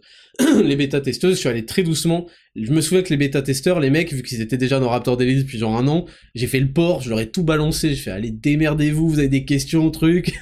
les meufs, j'ai été cool, donc on a fait les choses progressivement. Elles adorent les, les programmes. Je vais essayer de vous lire, parce que j'ai pas envie qu'on me traite de mec qui invente. Euh, c'est réellement agréable à tenir et étant quelqu'un qui aime les challenges, je trouve que la salle me convient très bien, avec toujours cet irrésistible besoin de vouloir aller toujours plus loin. Je vous lis quelques retours euh, dans, notre canal là. Euh, tac tac tac. Toujours des programmes en muscu, je me sens bien, le jeûne est bien respecté, j'ai pas trop de sensation de faim, ça reste correct. J'ai profité du week-end pour préparer mes repas, on verra pour la suite. Euh, je vous en lis d'autres. Je vous lis ça pour pas que vous me traitiez de mytho. ouais, ça se passe super bien, je vous jure, alors que les, les, retours sont horribles, tu sais. Coucou, semaine faite avec succès. Déjà, coucou, je peux pas l'inventer. Coucou, il y a que les meufs qui disent ça. Coucou, ce... Vous dites coucou Attendez, petite pause. Je parle au, au mec là qui m'écoute. Vous dites coucou Vous mettez CC aussi? CC. Bon, Semaine faite avec Sucé, Sucé. Bon allez, bon vos gueules, vous savez quoi, j'arrête de lire les trucs. vous m'avez gonflé. Faites avec succès, euh, voilà, j'ai fermé l'application, m'avez cassé les couilles. Parce que vous dites coucou et que j'ai lu succès après. Bon, c'est pas marrant. Donc les meufs font le Women Edition, euh, la bêta test, donc on est en train de quadriller un petit peu, de voir un peu leur feedback, leur ressenti, et de euh, d'être le plus carré possible. Et le programme sort début janvier. Pour les bonnes résolutions, on sera présent et vous, vous allez rien lâcher et vous allez avoir des bêtes de résultats. Et les différences avec celui des hommes, bah il y en aura plusieurs. La main différence pour l'instant, c'est déjà qu'au lieu de faire upper, lower, upper, on fera l'inverse. Parce que les muscles esthétiques des femmes, je vais pas vous faire de dessin, mais euh, sans vouloir faire le Jean-Michel euh, Fessier, mais c'est quand même plus euh, là-dedans. On essaye de, en leur posant des questions, vraiment de cerner ce qui fait le corps esthétique chez les femmes, et il y aura plein de différences, et en plus il y aura une, toute une partie dans les vidéos, parce que vous savez que Zero to Hero, c'est un programme, c'est une diète en quelque sorte, c'est un style de vie, mais c'est aussi 4 heures de vidéo.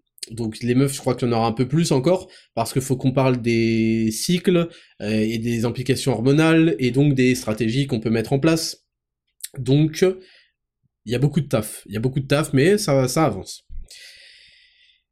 Et enfin, LTQ Vanko, tu parlais du pouvoir d'Instagram pour les rencontres hommes-femmes, comment se servir de ce réseau pour draguer des femmes? Penses-tu qu'il faille obligatoirement passer par les réseaux de nos jours? Alors, les réseaux sociaux, pour moi, c'est quand même un minimum obligatoire parce que sinon vous êtes chelou. Je vous le dis, si une meuf vous demande si vous avez Snap, bon à la limite vous avez pas Snap, moi j'ai pas Snap, c'est un truc de Google. Mais si vous dites non et fait ah ok euh, t'as Insta, Enfin, elle va jamais vous demander déjà. si vous avez pas Insta, c'est que vous êtes trop chaud. Non, je déconne. Mais si une meuf vous demande votre Insta et que vous dites ah j'ai pas Insta, mais vous êtes catégorisé plouc immédiatement. Je suis désolé de vous le dire, que vous soyez d'accord ou pas avec cette règle, que vous la trouviez stupide ou pas, vous êtes catégorisé giga plouc ou giga geek. On se dit qui est ce mec qui me fait croire que c'est un Tchad et il a pas besoin d'Instagram dans la vie? C'est bizarre, c'est bizarre. Pourquoi? Parce que les meufs recherchent de la validation sociale. C'est pour ça qu'elle recherche aussi le statut, parce que le statut est synonyme de, enfin, et, euh, et comment implique de, de, la de la validation sociale. Mais les meufs, elles cherchent à ce que vous soyez quelqu'un de pas fou, pas un violeur, pas un mec chelou, pas un mec qui, qui efface toutes les traces de lui sur Internet. Elles cherchent ça. Bon, après, ça peut s'expliquer. Euh, si vous avez pas Facebook, pas truc, pas truc, pas truc, euh, démerdez-vous pour faire un, un speech qui colle. Mais elles cherchent ça. Elles cherchent à ce que vous soyez validé par d'autres mecs stylés de haut niveau. C'est pour ça qu'avoir dans votre entourage des mecs bizarres la meuf va vous associer parce qu'elle va faire la moyenne. Alors que si vous avez des, mecs qui pèsent, bah vous serez associé à eux. Elle cherche à ce que vous soyez validé par des meufs.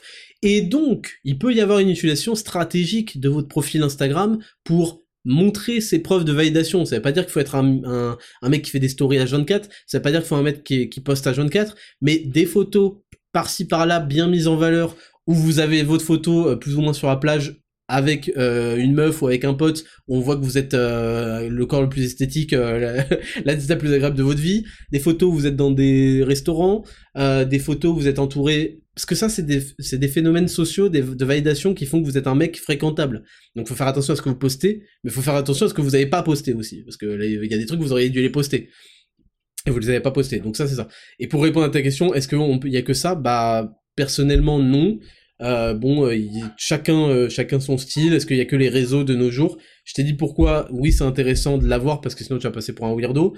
Mais moi, je le répète, ma force numéro un, ça a toujours été en soirée, c'est-à-dire des moments plus ou moins calmes avec pas trop la musique forte, où tu peux faire démonstration d'à quel point t'es validé socialement. C'est-à-dire que tu vas être un mec qui va savoir quand parler, tu vas parfois être drôle et faire rire les mecs et donc elles vont se dire que t'es le mec cool et populaire, tu vas les, faire rire elles aussi, tu vas aussi avoir de la conversation, tu vas savoir être sérieux, tu vas pouvoir euh, aller plus en profondeur, enfin plus en profondeur dans le sujet.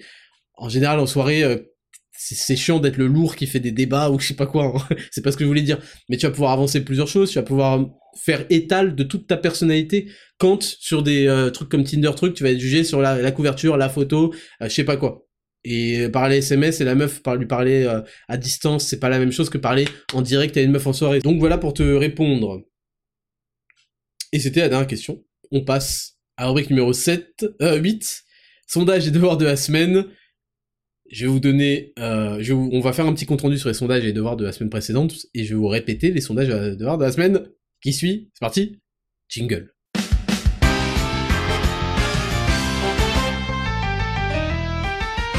Rubrique numéro 8 et dernière rubrique de ce podcast, sondage de la semaine précédente, c'était pour ou contre les matchs de boxe entre influenceurs. On a eu 70% de pour et 30% de contre, et on va tout de suite lire sur Instagram, Attraptor Podcast, certains de vos commentaires. Alors, on commence avec Will Garcia.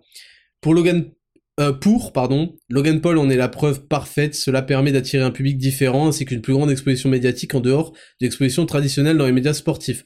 Surtout que Logan Paul est également catcheur à la WWE, donc tout le monde est gagnant au final. Ensuite, on a Alixia C12.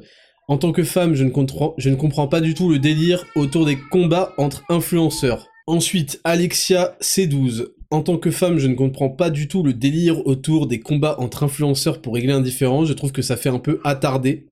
Au lieu d'échanger des arguments, on se tape dessus. Je ne vois pas en quoi ça change quelque chose, à part peut-être de passer ses nerfs sur son adversaire, mais perso je ne calme pas en tapant sur quelque chose ou sur quelqu'un.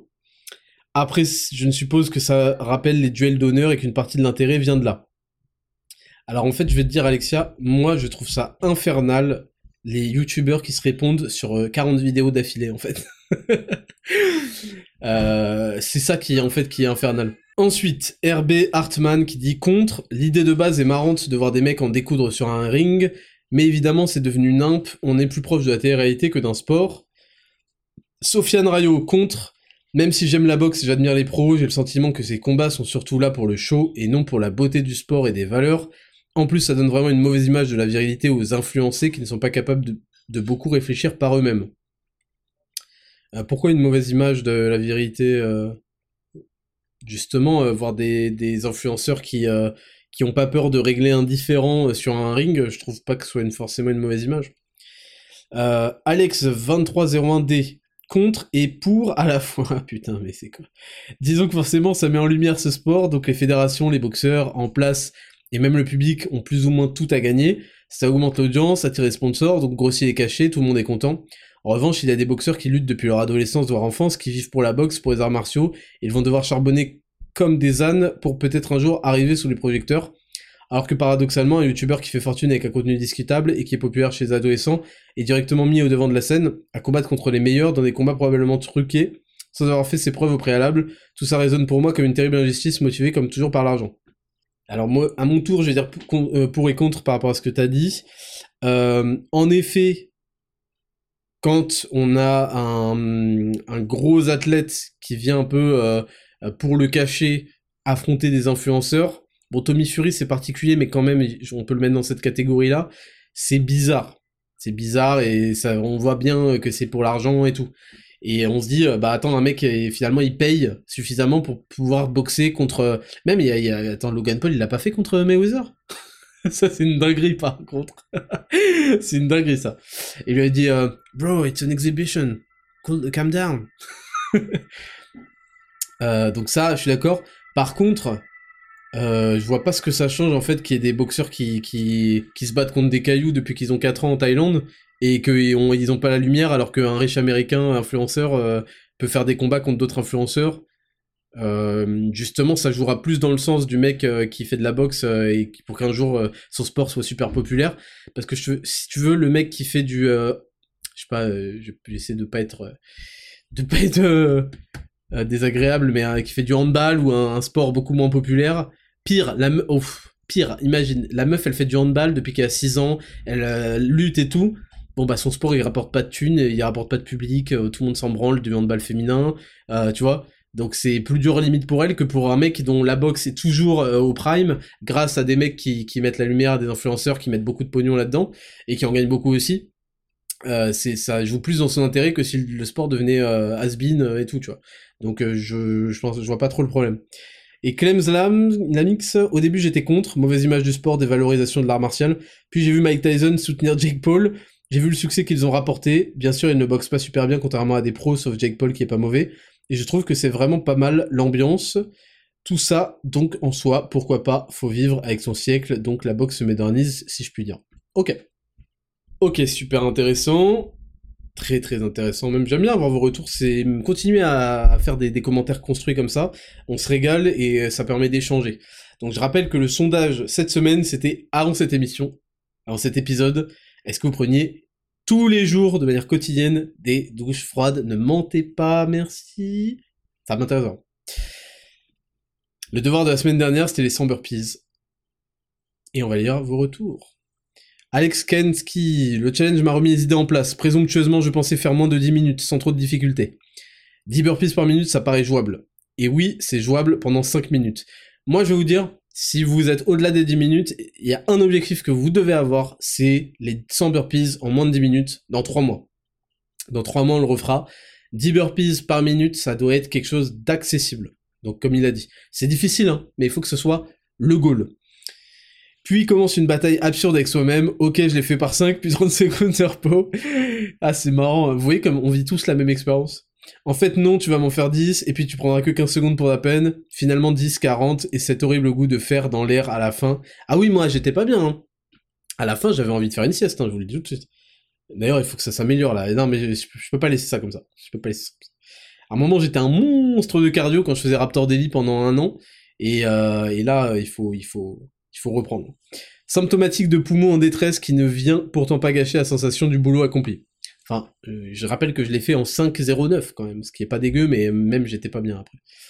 Hugo O, 7 minutes 5, pas mal, en faisant 10 par 10, habitué au burpees grâce à bodyweight. Il y a plein de gens qui m'ont dit ça. Ils m'ont dit, gros, euh, Raptor bodyweight, ça m'a, permis de, le faire au calme. Enfin, au calme, j'abuse, mais euh, c'est, c'est stylé de ouf, parce que c'est le but. Bodyweight, c'est un problème au poids de corps, uniquement.